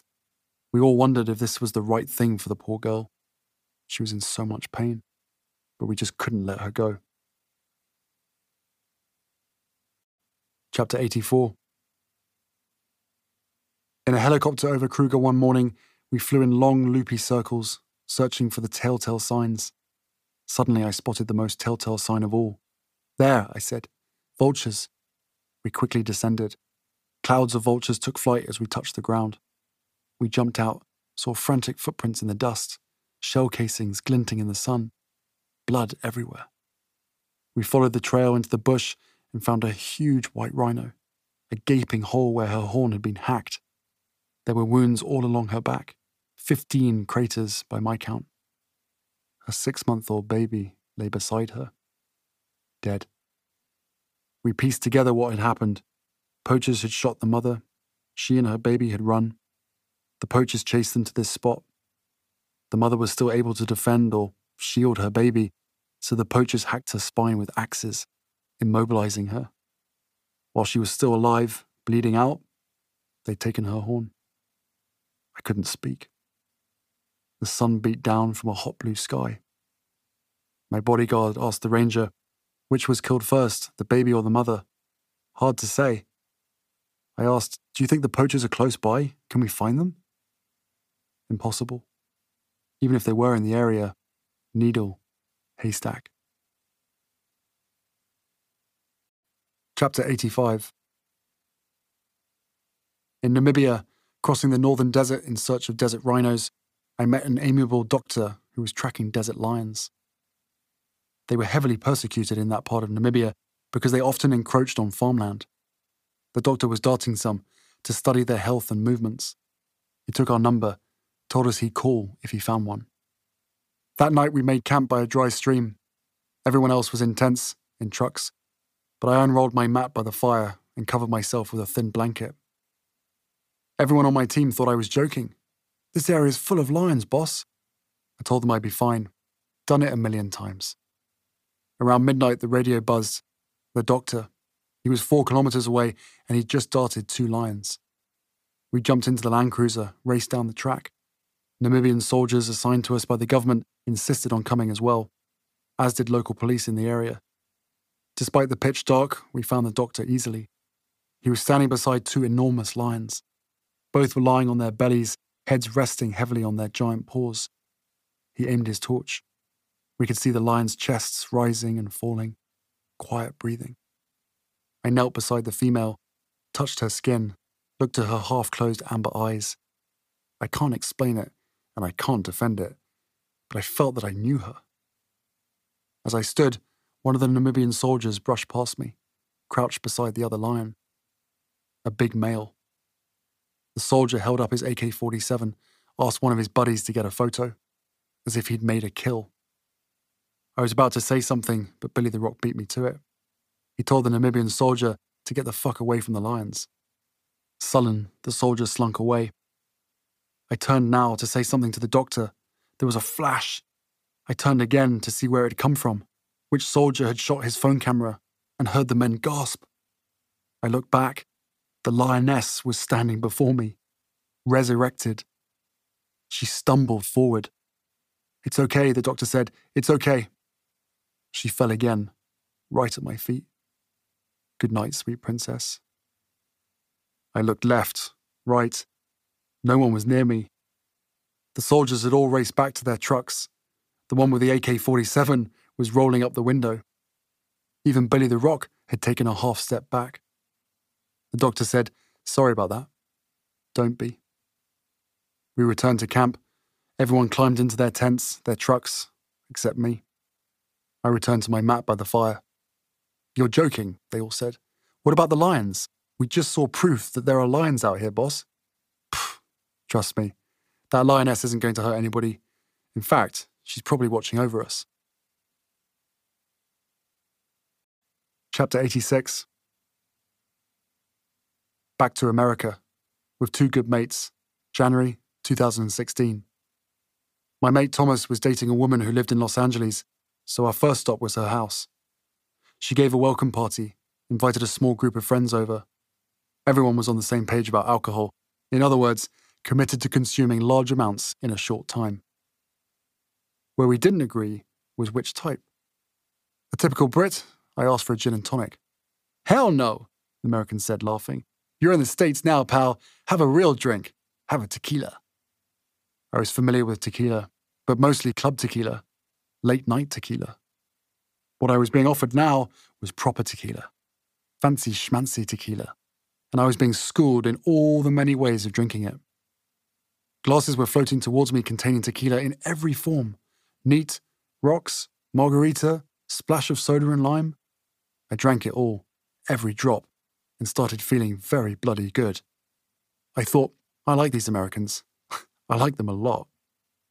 Strange time to be pro American. Most of the world wasn't certainly not Britain. Many Brits despised the American war in Afghanistan and resented being dragged into it. With some, the anti American sentiment ran very hot. I was reminded of my childhood when people warned me all the time about Americans. Too loud, too rich, too happy, too confident, too direct, too honest. Nah, I always thought, Yanks didn't beat around the bush, didn't fill the air with polite snorts and throat clearings before coming to the point. Whatever was on their mind, they'd spit it out, like a sneeze. And while that could be problematic at times, I usually found it preferable to the alternative. No one saying what they truly felt, no one wanting to hear how you felt. I'd experienced that at 12 years old. I experienced it even more now I was 31. I floated through that day on a pink cloud of tequila fumes. No, floated is wrong. I piloted the pink cloud. And after I landed it, Textbook landing, by the way. I woke with no hangover. Miracle. The next day, or the day after, we moved for some reason. We went from the home of Thomas's girlfriend to the home of Courteney Cox. She was a friend of Thomas's girlfriend and had more room. Also, she was travelling, on a job, and didn't mind if we crashed at her place. No complaints from me. As a Friends fanatic, the idea of crashing at Monica's was highly appealing and amusing. But then, Courteney turned up. I was very confused. Was her job cancelled? I didn't think it was my place to ask. More, does this mean we have to leave? She smiled. Of course not, Harry. Plenty of room.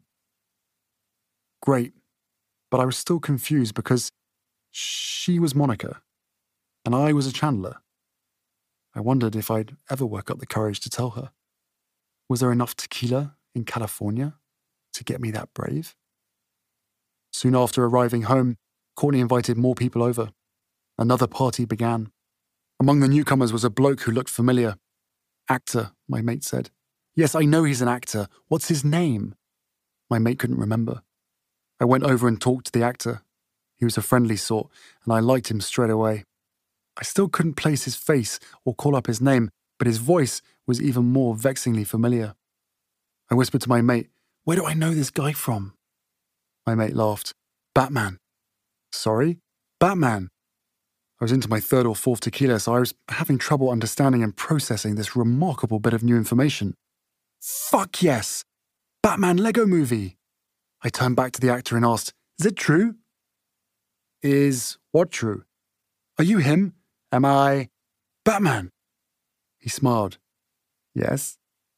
What a thing to be able to say. I begged, Do it. Do what? The voice. He shut his eyes. He wanted to say no, but he didn't want to be impolite. Or else he recognized that I wouldn't stop. He fixed me with his ice blue eyes and cleared his throat. And in perfect gravelly Batmanese said, Hello, Harry. Oh, I loved it. Again. He did it again. I loved it even more. We shared a big laugh. Then, maybe to get rid of us, he led my mate and me to the fridge, from which he extracted a soft drink. While the door was open, we spotted a huge box of black diamond mushroom chocolates. Someone behind me said they were for everybody. Help yourself, boys. My mate and I grabbed several, gobbled them, washed them down with tequila.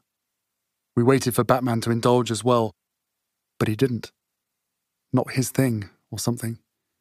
How'd you like that? We said. This bloke's just sent us by ourselves into the fucking Batcave. We took ourselves outside, sat down by a fire pit, and waited. I remember after a time standing up and wandering back into the house to use the loo. It was hard to navigate the house with its angular modern furniture and clean glass surfaces. Also, there weren't many lights on. But in time, I managed to find a loo. Lovely room, I thought, shutting the door. I looked all around. Beautiful hand soaps, clean white towels, exposed wood beams, mood lighting. Leave it to the Yanks. Beside the toilet was a round silver bin, the kind with a foot pedal to open the lid. I stared at the bin. It stared back. What? Staring? Then it became a head. I stepped on the pedal and the head opened its mouth, a huge open grin. I laughed, turned away, took a piss. Now the loo became a head too. The bowl was its gaping maw, the hinges of the seat were its piercing silver eyes. It said, Oh. I finished, flushed, closed its mouth. I turned back to the silver bin, stepped on the pedal, fed it an empty packet of cigarettes from my pocket. Open wide. Ah. Thank you, mate. You're welcome, mate. I left the bathroom, giggling, and walked straight into my mate. What's so funny? I told him he needed to walk into that loo right now and have the experience of a lifetime. What experience? Can't describe it. You have to see for yourself. Meeting Batman pales by comparison. He was wearing a big puffer jacket with a furry collar, exactly like the one I'd worn to the North and South Poles. Without taking it off, he walked into the loo. I went to make myself another tequila. Minutes later, my mate appeared at my side. His face was white as a sheet. What happened? Don't want to talk about it. Tell me. My puffer jacket became a dragon. A dragon? In the loo? And tried to eat me. Oh dear. You sent me into a dragon's lair. Shit. Sorry, mate. My delightful trip had been his hell. How unfortunate. How interesting. I led him outside gently, told him it would all be okay. Chapter 87 The next day we went to another house party, inland, though the air still smelt like ocean. More tequila, more names thrown at me, and more mushrooms. We all started playing some kind of game, some kind of charades, I think. Someone handed me a joint. Lovely. I took a hit, looked at the rinsed, creamy blue of the California sky. Someone tapped me on the shoulder, said they wanted me to meet Christina Aguilera. Oh, hello, Christina. She looked rather mannish. No, apparently I'd misheard. It wasn't Christina Aguilera, it was the guy who co wrote one of her songs Genie in a Bottle. Did I know the lyrics? Did he tell me the lyrics? I'm a genie in a bottle, you gotta rub me the right way. Anyway, he made a boatload from those lyrics and now lived in high style. Good for you, mate. I left him, set off across the yard, and the memory trails away for a time. I seem to remember yet another house party. That day? The next? Eventually, somehow, we made our way back to Monica's. That is, Courteney's. It was night. I walked down some stairs to her beachfront and stood with my toes in the ocean, watching the lacy surf come forward, recede, come forward, for what felt like ages. I looked from the water to the sky, back and forth. Then I stared directly at the moon. It was speaking to me, like the bin in the toilet. What was it saying? That the year ahead would be good. Good how? Something big. Really? Big. Not more of the same. No. Something special. Really, Moon? Promise. Please don't lie to me. I was nearly the age Pa had been when he got married, and he'd been considered a tragically late bloomer. At 32, he'd been ridiculed for his inability or unwillingness to find a partner. I was staring 32 in the face. Something has to change. Please. It will. I opened my mouth to the sky, to the moon, to the future. Ah. Part 3 Captain of My Soul. Chapter 1 I was sitting around Nott Cott, scrolling through Instagram. In my feed, I saw a video. My friend Violet and a young woman. They were playing with a new app that puts silly filters on your photos. Violet and the woman had dog ears, dog noses, long red dog tongues hanging out. Despite the canine cartoon overlay, I sat up straighter. This woman with Violet. My God. I watched the video several times, then forced myself to put down the phone. Then picked it up again, watched the video again. I'd travelled the world from top to bottom, literally. I'd hopscotched the continents. I'd met hundreds of thousands of people I'd crossed paths with a ludicrously large cross section of the planet's 7 billion residents. For 32 years, I'd watched a conveyor belt of faces pass by, and only a handful ever made me look twice. This woman stopped the conveyor belt. This woman smashed the conveyor belt to bits. I'd never seen anyone so beautiful. Why should beauty feel like a punch in the throat? Does it have something to do with our innate human longing for order? Isn't that what scientists say? And artists? That beauty is symmetry and therefore represents a relief from the chaos? Certainly, my life to that point had been chaotic. I can't deny hungering for order, can't deny seeking a bit of beauty. I'd just come back from a trip with Pa, Willie, and Kate to France, where we'd marked the anniversary of the Battle of the Somme, honoured the British dead, and I'd read a haunting poem, Before Action. It was published by a soldier two days before he died in action. It ended, Help me to die, O Lord. Reading it out, I realized I didn't want to die. I wanted to live. A fairly staggering revelation for me just then. But this woman's beauty and my response to it wasn't based merely on symmetry. There was an energy about her, a wild joy and playfulness. There was something in the way she smiled, the way she interacted with Violet, the way she gazed into the camera. Confident, free. She believed life was one grand adventure. I could see that. What a privilege it would be, I thought, to join her on that journey. I got all of that from her face, her luminous, angelic face. I'd never had a firm opinion on that burning question is there just one person on this earth for each of us? But in that moment, I felt there might be only one face for me. This one.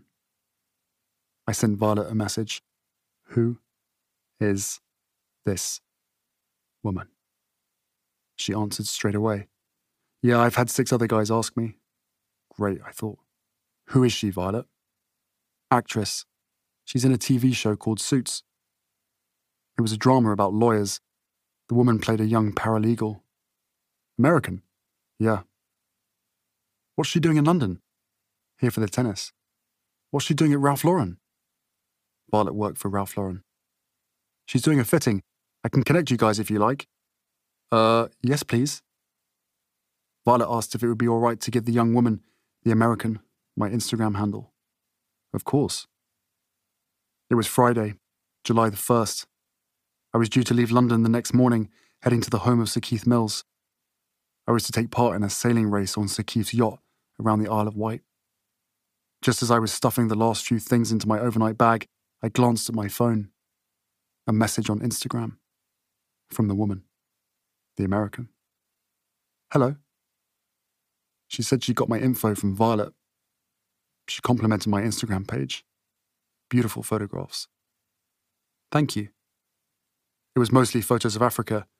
I knew she'd been there because I'd studied her Instagram page too. I'd seen photos of her hanging out with gorillas in Rwanda.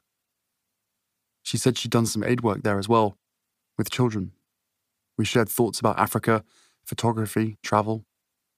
Eventually, we exchanged phone numbers and migrated the conversation over to text, going late into the night.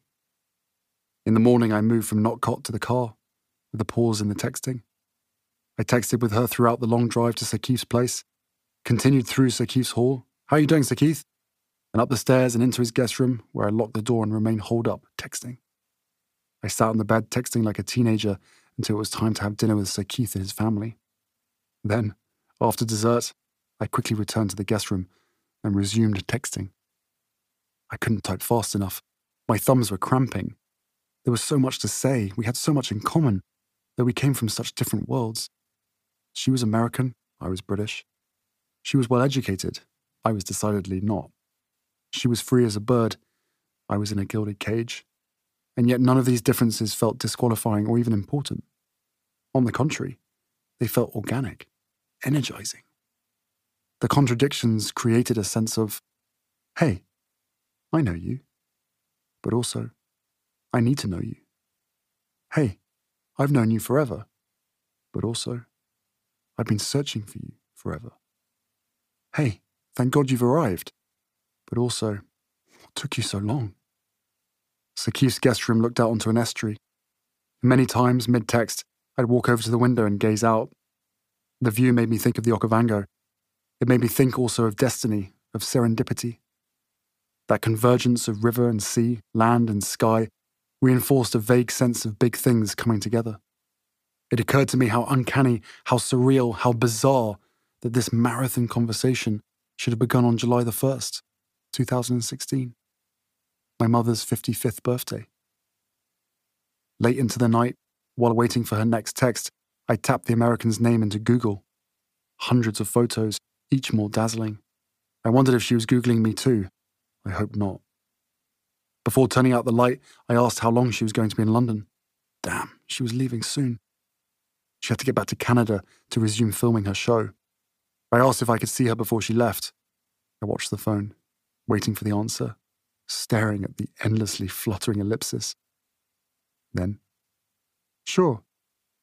Great. Now, where to meet? I suggested my place. Your place? On a first date? I don't think so. No, I, I, I didn't mean it like that. She didn't realize that being royal meant being radioactive, that I was unable to just meet at a coffee shop or pub.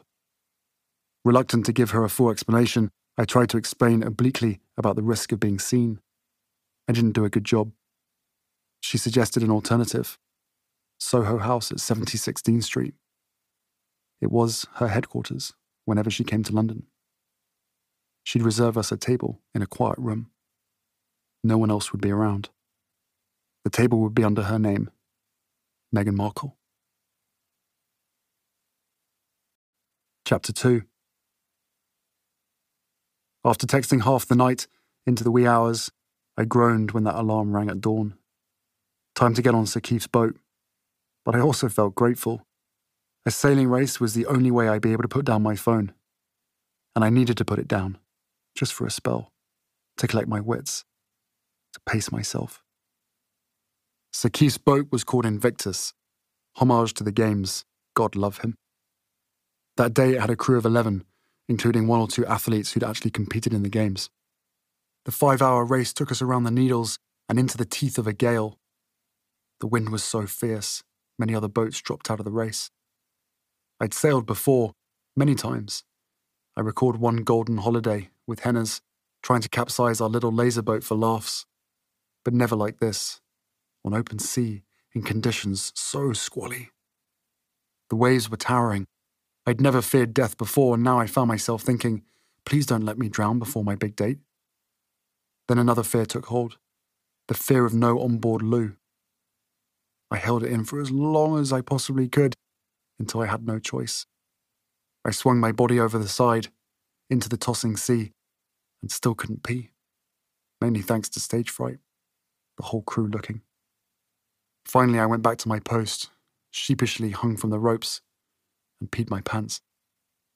Wow, I thought. If Miss Markle could see me now. Our boat won our class, came in second overall. Hooray, I said, barely pausing to celebrate with Sir Keith and the crew. My only concern was jumping into that water, washing the pee off my trousers, and racing back to London, where the bigger race, the ultimate race, was about to begin. Chapter 3 The traffic was terrible. It was Sunday night, people were streaming back into London from their weekends in the country, plus I had to get through Piccadilly Circus, a nightmare at the best of times bottlenecks, construction, accidents, gridlock. I ran into every conceivable obstacle. Again and again, my bodyguards and I would come to a full stop in the road, and we'd just sit. Five minutes, ten. Groaning, sweating, mentally shouting at the mass of unmoving cars, Come on!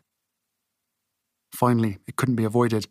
I texted, running a bit late, sorry. She was already there, I apologized. Horrible traffic. Her reply, okay.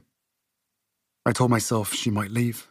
I told my bodyguards she's to leave.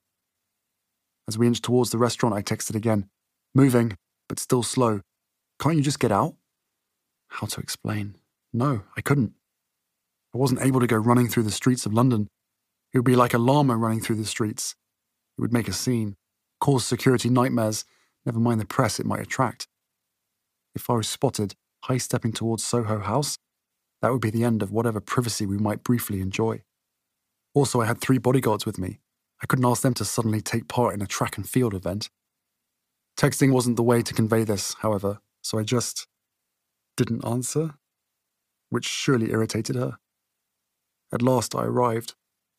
Red cheeked, puffing, sweaty. Half an hour late, I ran into the restaurant, into the quiet room, and found her at a small sitting area on a low velvet sofa in front of a low coffee table. She looked up, smiled. I apologized profusely. I couldn't imagine many people had been late for this woman. I settled into the sofa, apologized again. She said she forgave me. She was having a beer, some sort of IPA. I asked for a Peroni. I didn't want beer, but it seemed easier. Silence. We took it all in. She was wearing a black sweater, jeans, heels. I knew nothing about clothes, but I knew she was chic. Then again, I knew she could make anything look chic, even a bivy bag. The main thing I noticed was the chasm between internet and reality. I'd seen so many photos of her from fashion shoots and TV sets, all glam and glossy, but here she was, in the flesh.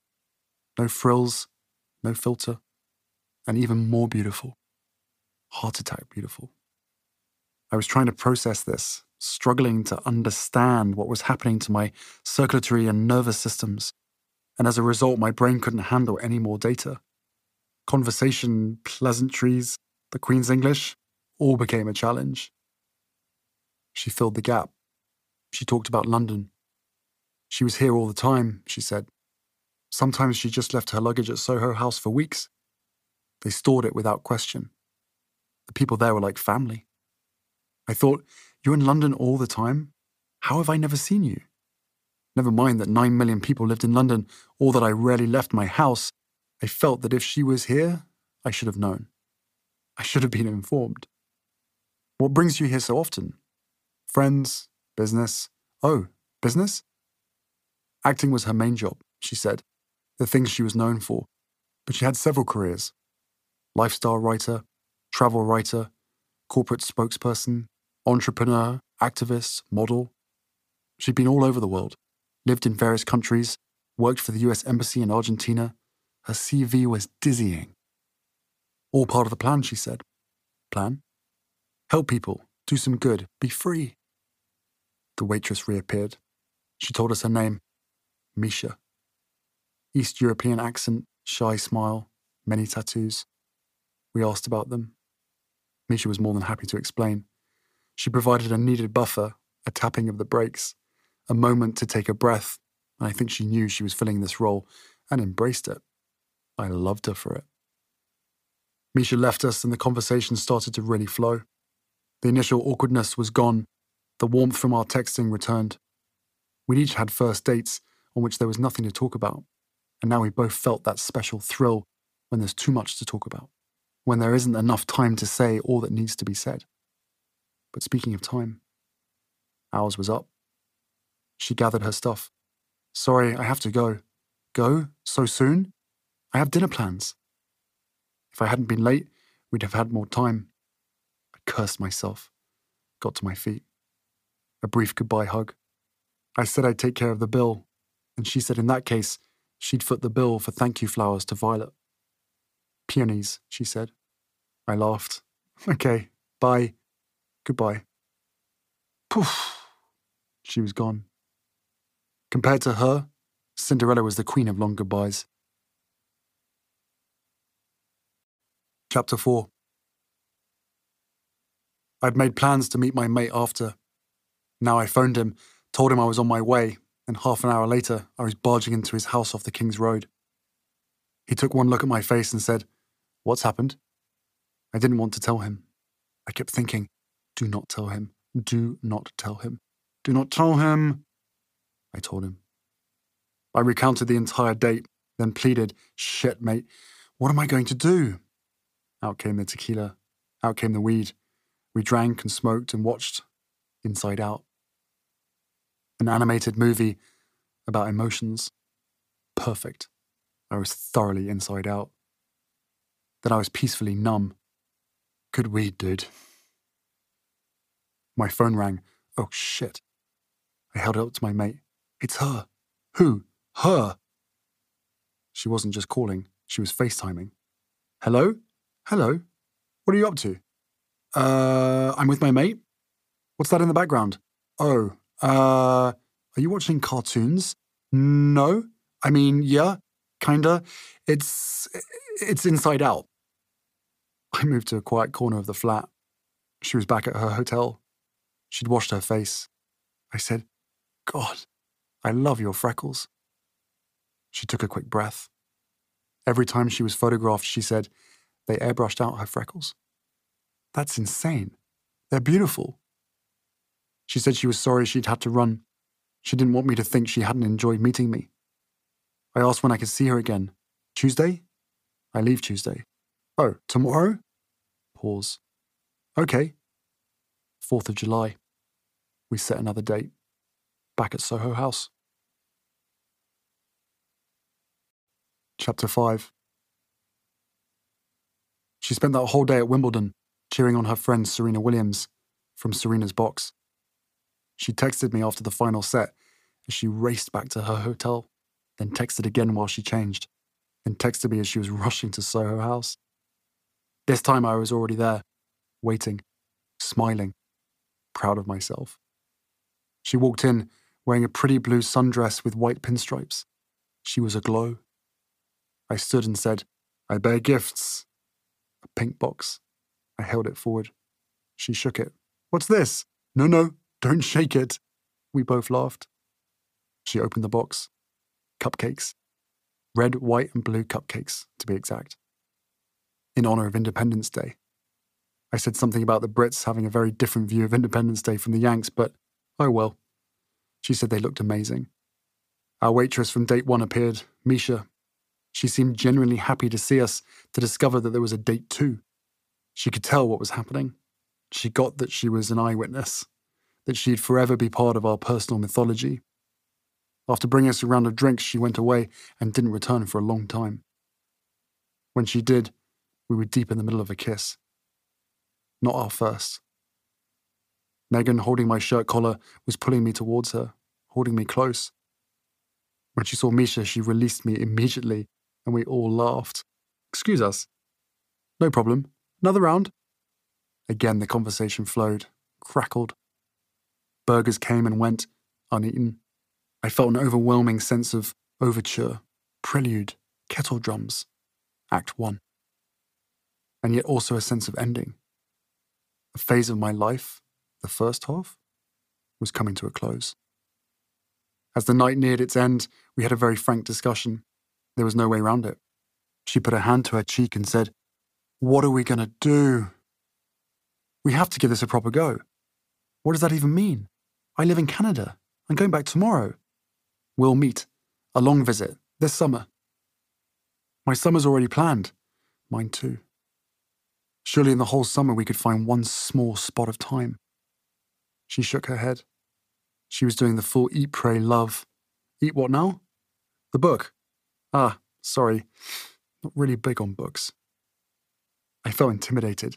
She was so the opposite of me. She read. She was cultured. Not important, she said with a laugh. The point was, she was going with three girlfriends to Spain, and then with two girlfriends to Italy, and then she looked at her calendar. I looked at mine. She raised her eyes, smiled. What is it? Tell me. Actually, there's one small window. Recently, she explained a classmate had advised her not to be so structured about her summer of eating, praying, and loving. Keep one week open, this classmate said. Leave room for magic. So she'd been saying no to all kinds of things, reserving one week, even turning down a very dreamy bike trip through the lavender fields of southern France. I looked at my calendar and said, I have one week open as well. What if they're the same week? What if? Is it possible? How crazy would that be? It was the same week. I suggested we spend it in Botswana.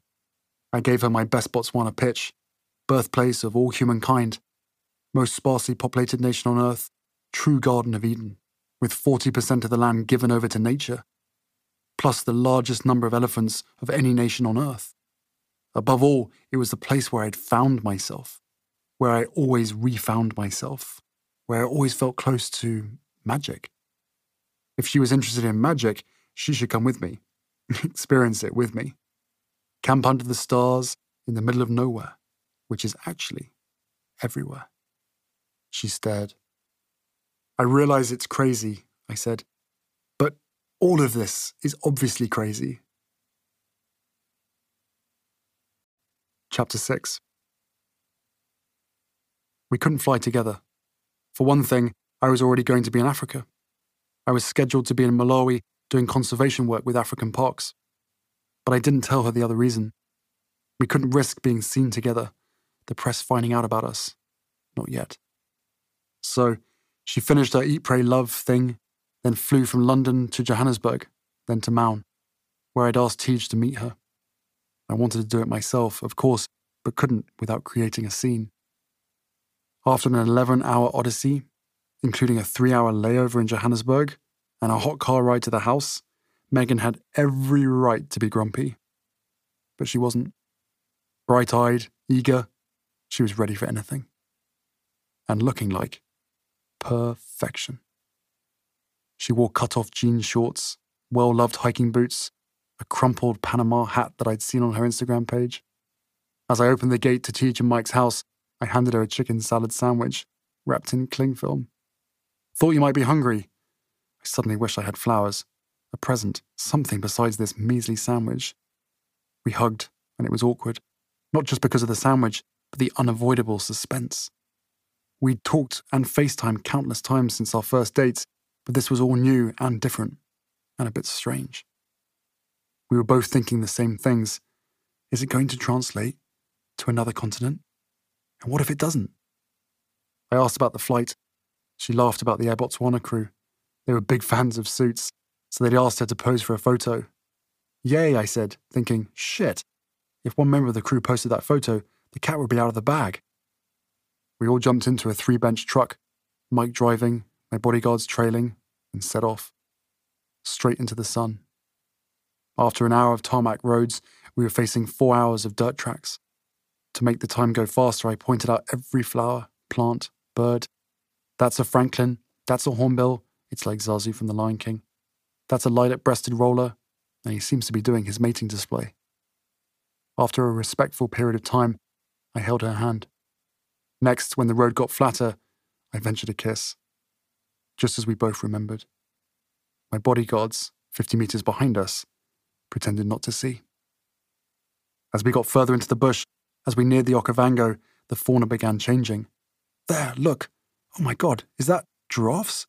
And over there, look, a family of warthogs. We saw a breeding herd of elephants dads, mums, babies. Hi, guys. We started along a firebreak road, and the birds were going nuts, which sent a weird shiver down my spine. Lions in the area. No way, she said. Something told me to look back. Sure enough, a flickering tail. I shouted for Mike to stop. He hit the brakes, threw the truck into reverse. There, standing right before us, a big fella. Daddy. And there, four youngsters lounging under a shady bush with their mums. We admired them for a while, then drove on. Shortly before dusk, we arrived at a small satellite camp Teej and Mike had made up. I carried our bags to a bell tent beside a huge sausage tree. We were on the edge of a big forest, looking down a gentle slope to the river, and beyond, a floodplain teeming with life. Megan, whom I was now calling Meg, or sometimes just M, was stunned. The vivid colours, the pure fresh air. She'd travelled, but she'd never seen anything like this. This was the world before the world was made. She opened her small suitcase. She needed to get something. Here it comes, I thought. The mirror, the hairdryer, the makeup kit, the fluffy duvet, the dozen pairs of shoes. I was shamefully stereotyping. American actress equals diva. To my shock and delight, there was nothing in that suitcase but bare essentials shorts, ripped jeans, and snacks, and a yoga mat. We sat in canvas chairs, watched the sun set and the moon rise. I whipped up some bush cocktails, whiskey with a splash of river water. Teej offered Meg a glass of wine and showed her how to cut the end off a plastic water bottle and turn it into a goblet. We told stories, laughed a lot, then Teej and Mike cooked us a lovely dinner. We ate around the fire, staring at the stars. At bedtime, I guided Meg through the darkness to the tent. Where's the flashlight? Meg asked. You mean the torch? we both laughed. The tent was very small and very Spartan. If she'd been expecting some glamping trip, she was now fully divested of that fantasy. We lay down inside, on our backs, feeling the moment, reckoning with the moment. There were separate bedrolls, the result of much worry and many conversations with Teej. Didn't want to be presumptuous. We pushed them together, lay shoulder to shoulder. We stared at the roof, listening, talking, watching moon shadows flutter across the nylon. Then, a loud munching sound. Meg bolted upright. What's that? Elephant, I said. Just one, from what I could tell. Just outside, eating peacefully from the shrubs around us. She won't hurt us. She won't? Soon after, the tent shook from a loud roar. Lions. Are we going to be okay? Yes. Don't worry. She lay down, put her head on my chest. Trust me, I told her. I'll keep you safe. Chapter 7 I woke just before dawn, unzipped the tent quietly, tiptoed out. The stillness of a Botswana morning. I watched a flock of pygmy geese fly upriver, watched impala and lechwe having their morning drink at the water's edge. The birdsong was incredible. As the sun came up, I gave thanks for this day, then walked to the main camp for a piece of toast. When I returned, I found Meg stretched on a yoga mat beside the river. Warrior pose, downward dog, child's pose. When she finished, I announced, Breakfast is served. We ate under an acacia tree, and she asked excitedly what the plan was. I have surprises. Beginning with a morning drive. We hopped into Mike's old doorless truck, went barreling into the bush, sun on our cheeks, wind in our hair. We cruised through streams, bounced over hills, flushed lines out of deep grass. Thanks for making such a racket last night, boys. We came upon a large group of giraffes grazing the treetops, their eyelashes like rakes. They nodded good morning. Not everyone was so friendly. Strolling by a vast watering hole, we saw a cloud of dust just up ahead. A grumpy warthog confronted us.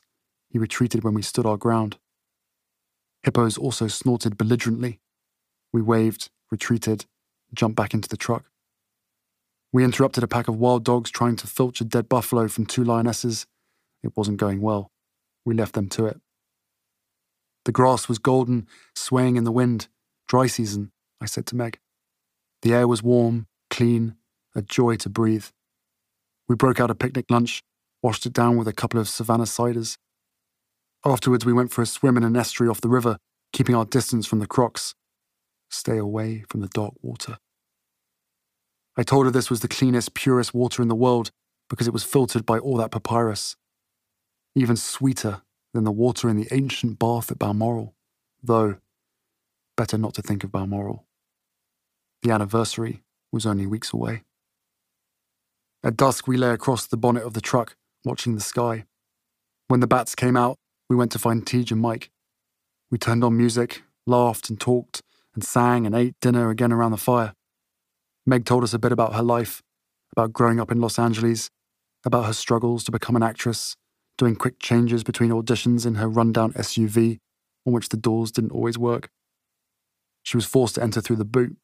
She talked about her growing portfolio as an entrepreneur, her lifestyle website, which had tens of thousands of readers. In her free time, she did philanthropic work. She was especially fierce about women's issues. I was fascinated, hanging on every word, while in the background I heard a faint drum beat. She's perfect. She's perfect. She's perfect. Chels and Cress often mentioned my Jekyll and Hyde existence.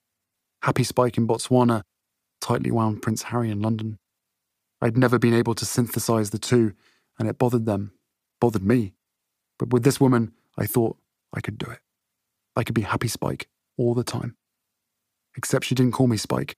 By now, Meg had taken to calling me Haz. Every moment of that week was a revelation and a blessing. And yet every moment also dragged us closer to the wrenching minute when we'd have to say goodbye. There was no way around it. Meg had to get back.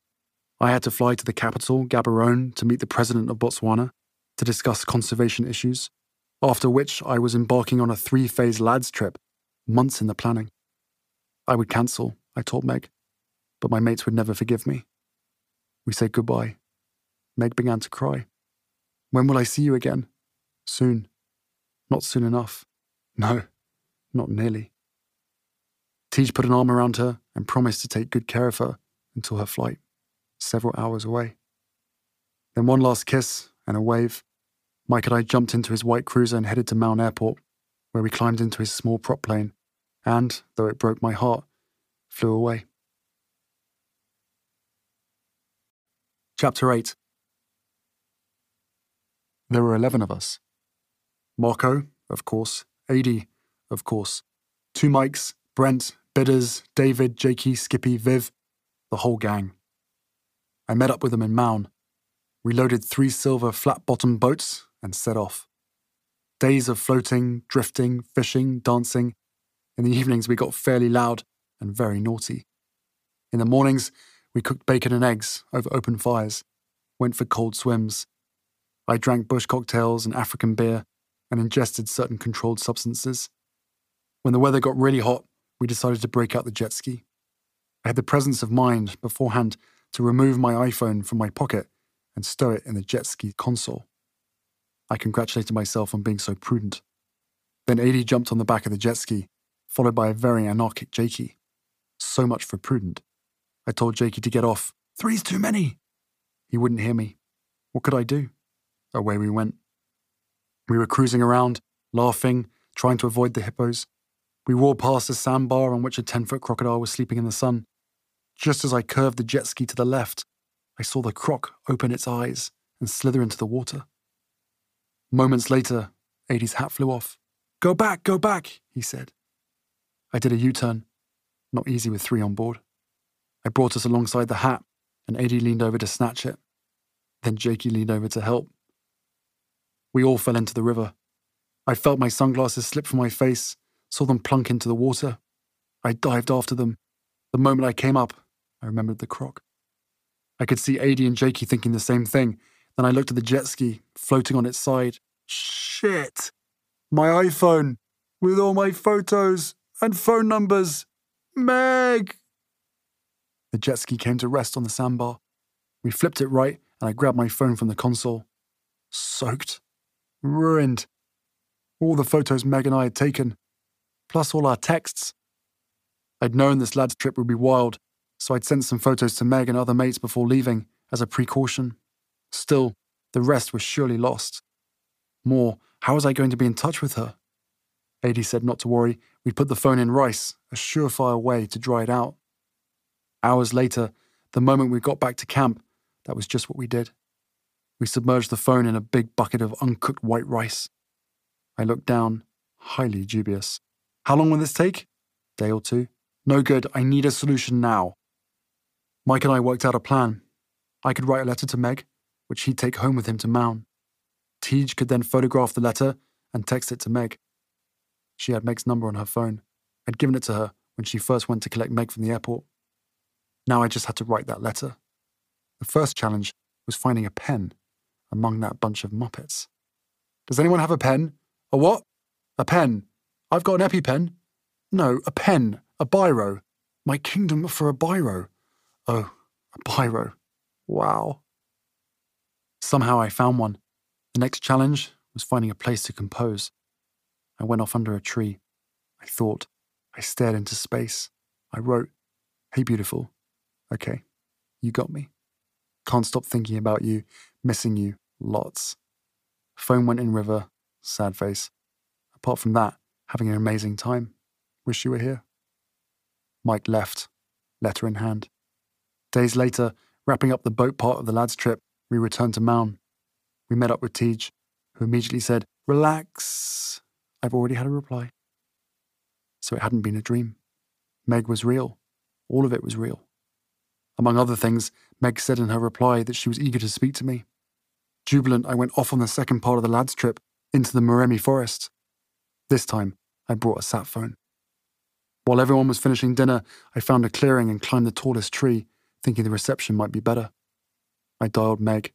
She answered. Before I could speak, she blurted, I shouldn't say this, but I miss you. I shouldn't say this as well, but I miss you too.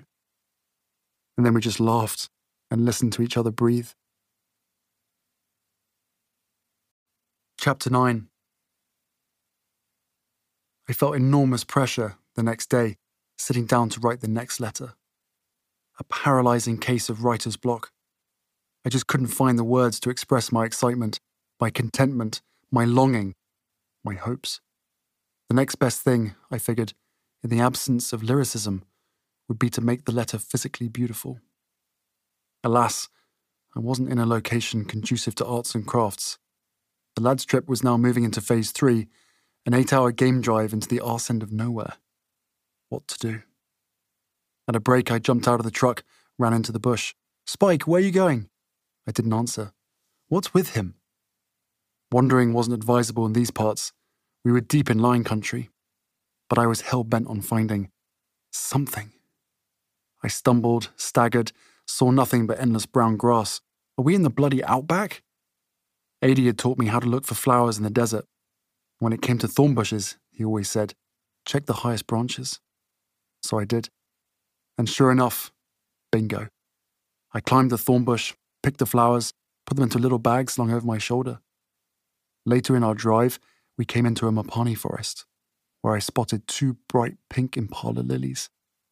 I picked them too. Soon enough, I'd assembled a small bouquet. We now came to a part of the forest scorched by recent fires. Within the charred landscape, I spotted an interesting piece of bark from a leadwood. I grabbed it, nestled it into my bag. We got back to camp at sunset. I wrote the second letter singed the paper's edges, surrounded it with my flowers, and placed it inside the burnt bark, then took a photo of it with Adi's phone. I sent this to Meg and counted the seconds until I got a reply, which she signed, Your Girl. By means of improvisation and sheer determination, I managed somehow, throughout that lad's trip, to stay in constant contact. When I finally returned to Britain, I felt a huge sense of accomplishment. I hadn't let soaked phones, drunken mates, lack of mobile reception, or a dozen other obstacles scuttle the beginning of this beautiful. what to call it.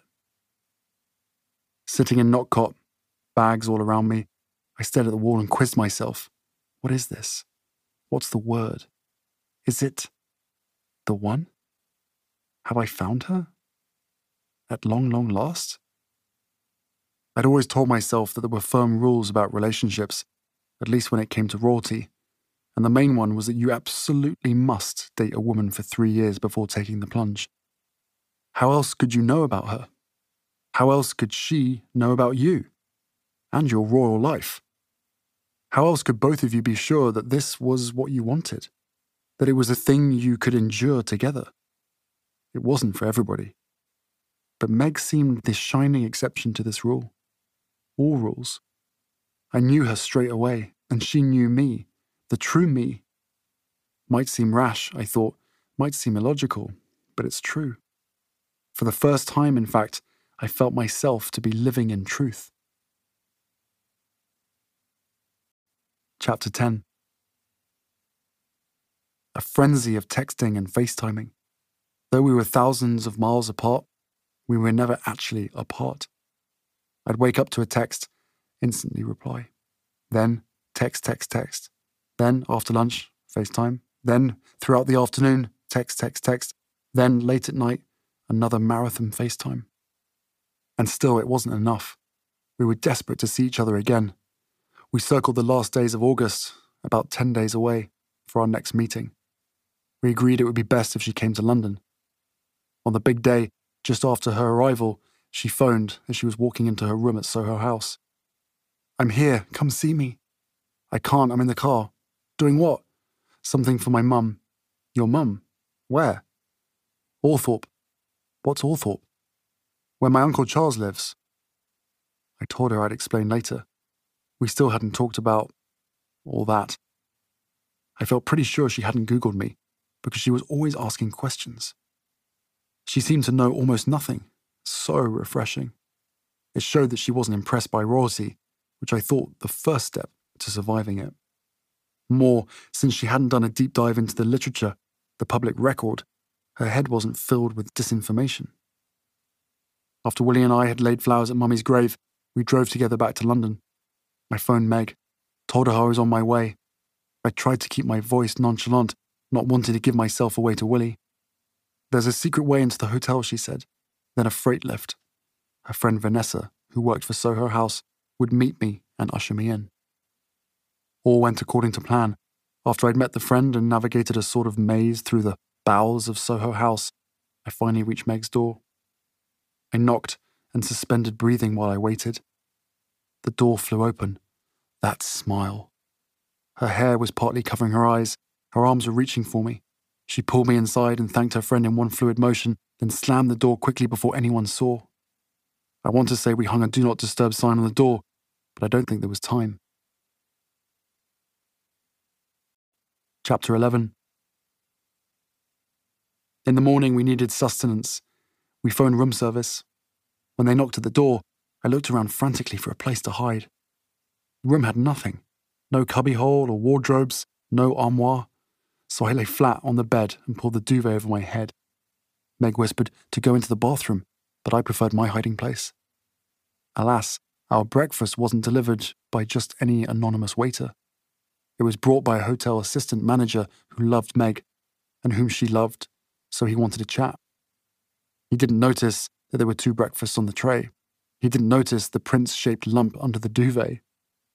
He talked and talked and caught her up on all the latest, while I, in my duvet cave, started to run out of air. Thank goodness for all that practice riding in the boot of Billy's police car. When the man finally left, I sat up, gasping. Then we both gasped. We were laughing so hard. We decided to have dinner that night at my place, invite some friends over. We'd cook, Fun, we said, but it would mean food shopping first. There was nothing in my fridge besides grapes and cottage pies.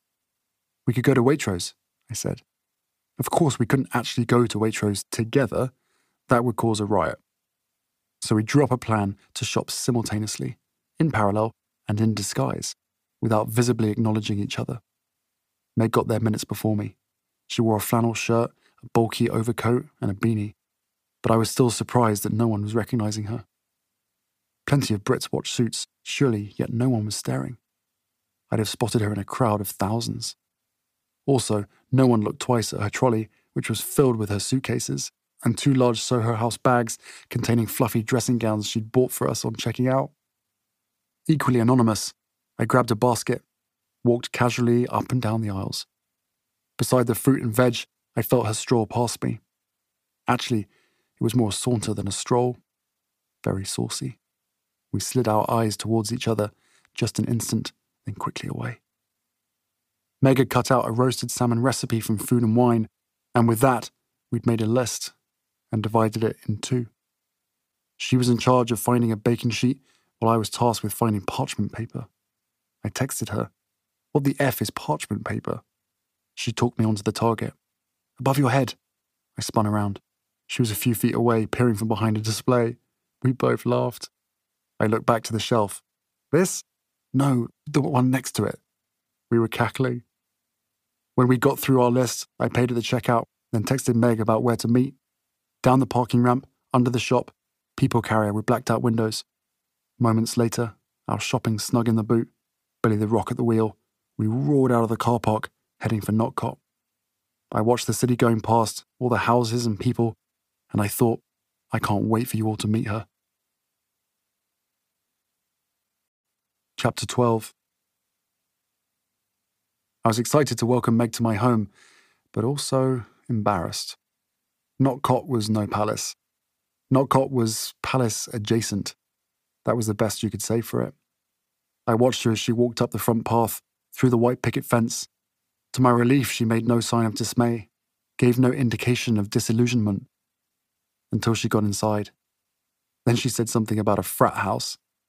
I glanced around. She wasn't far off. Union Jack in the corner, the one I'd waved at the North Pole. Old rifle on the TV stand, a gift from Oman after an official visit. Xbox console. Just a place to keep my stuff, I explained, moving around some papers and clothes. I'm not here much. It was also constructed for smaller people, humans of a bygone era. Thus, the rooms were tiny, and the ceilings were doll's house low. I gave her a quick tour, which took 30 seconds. Mind your head. I'd never noticed until then just how shabby the furniture was. Brown sofa, brown and beanbag chair. Meg paused before the beanbag.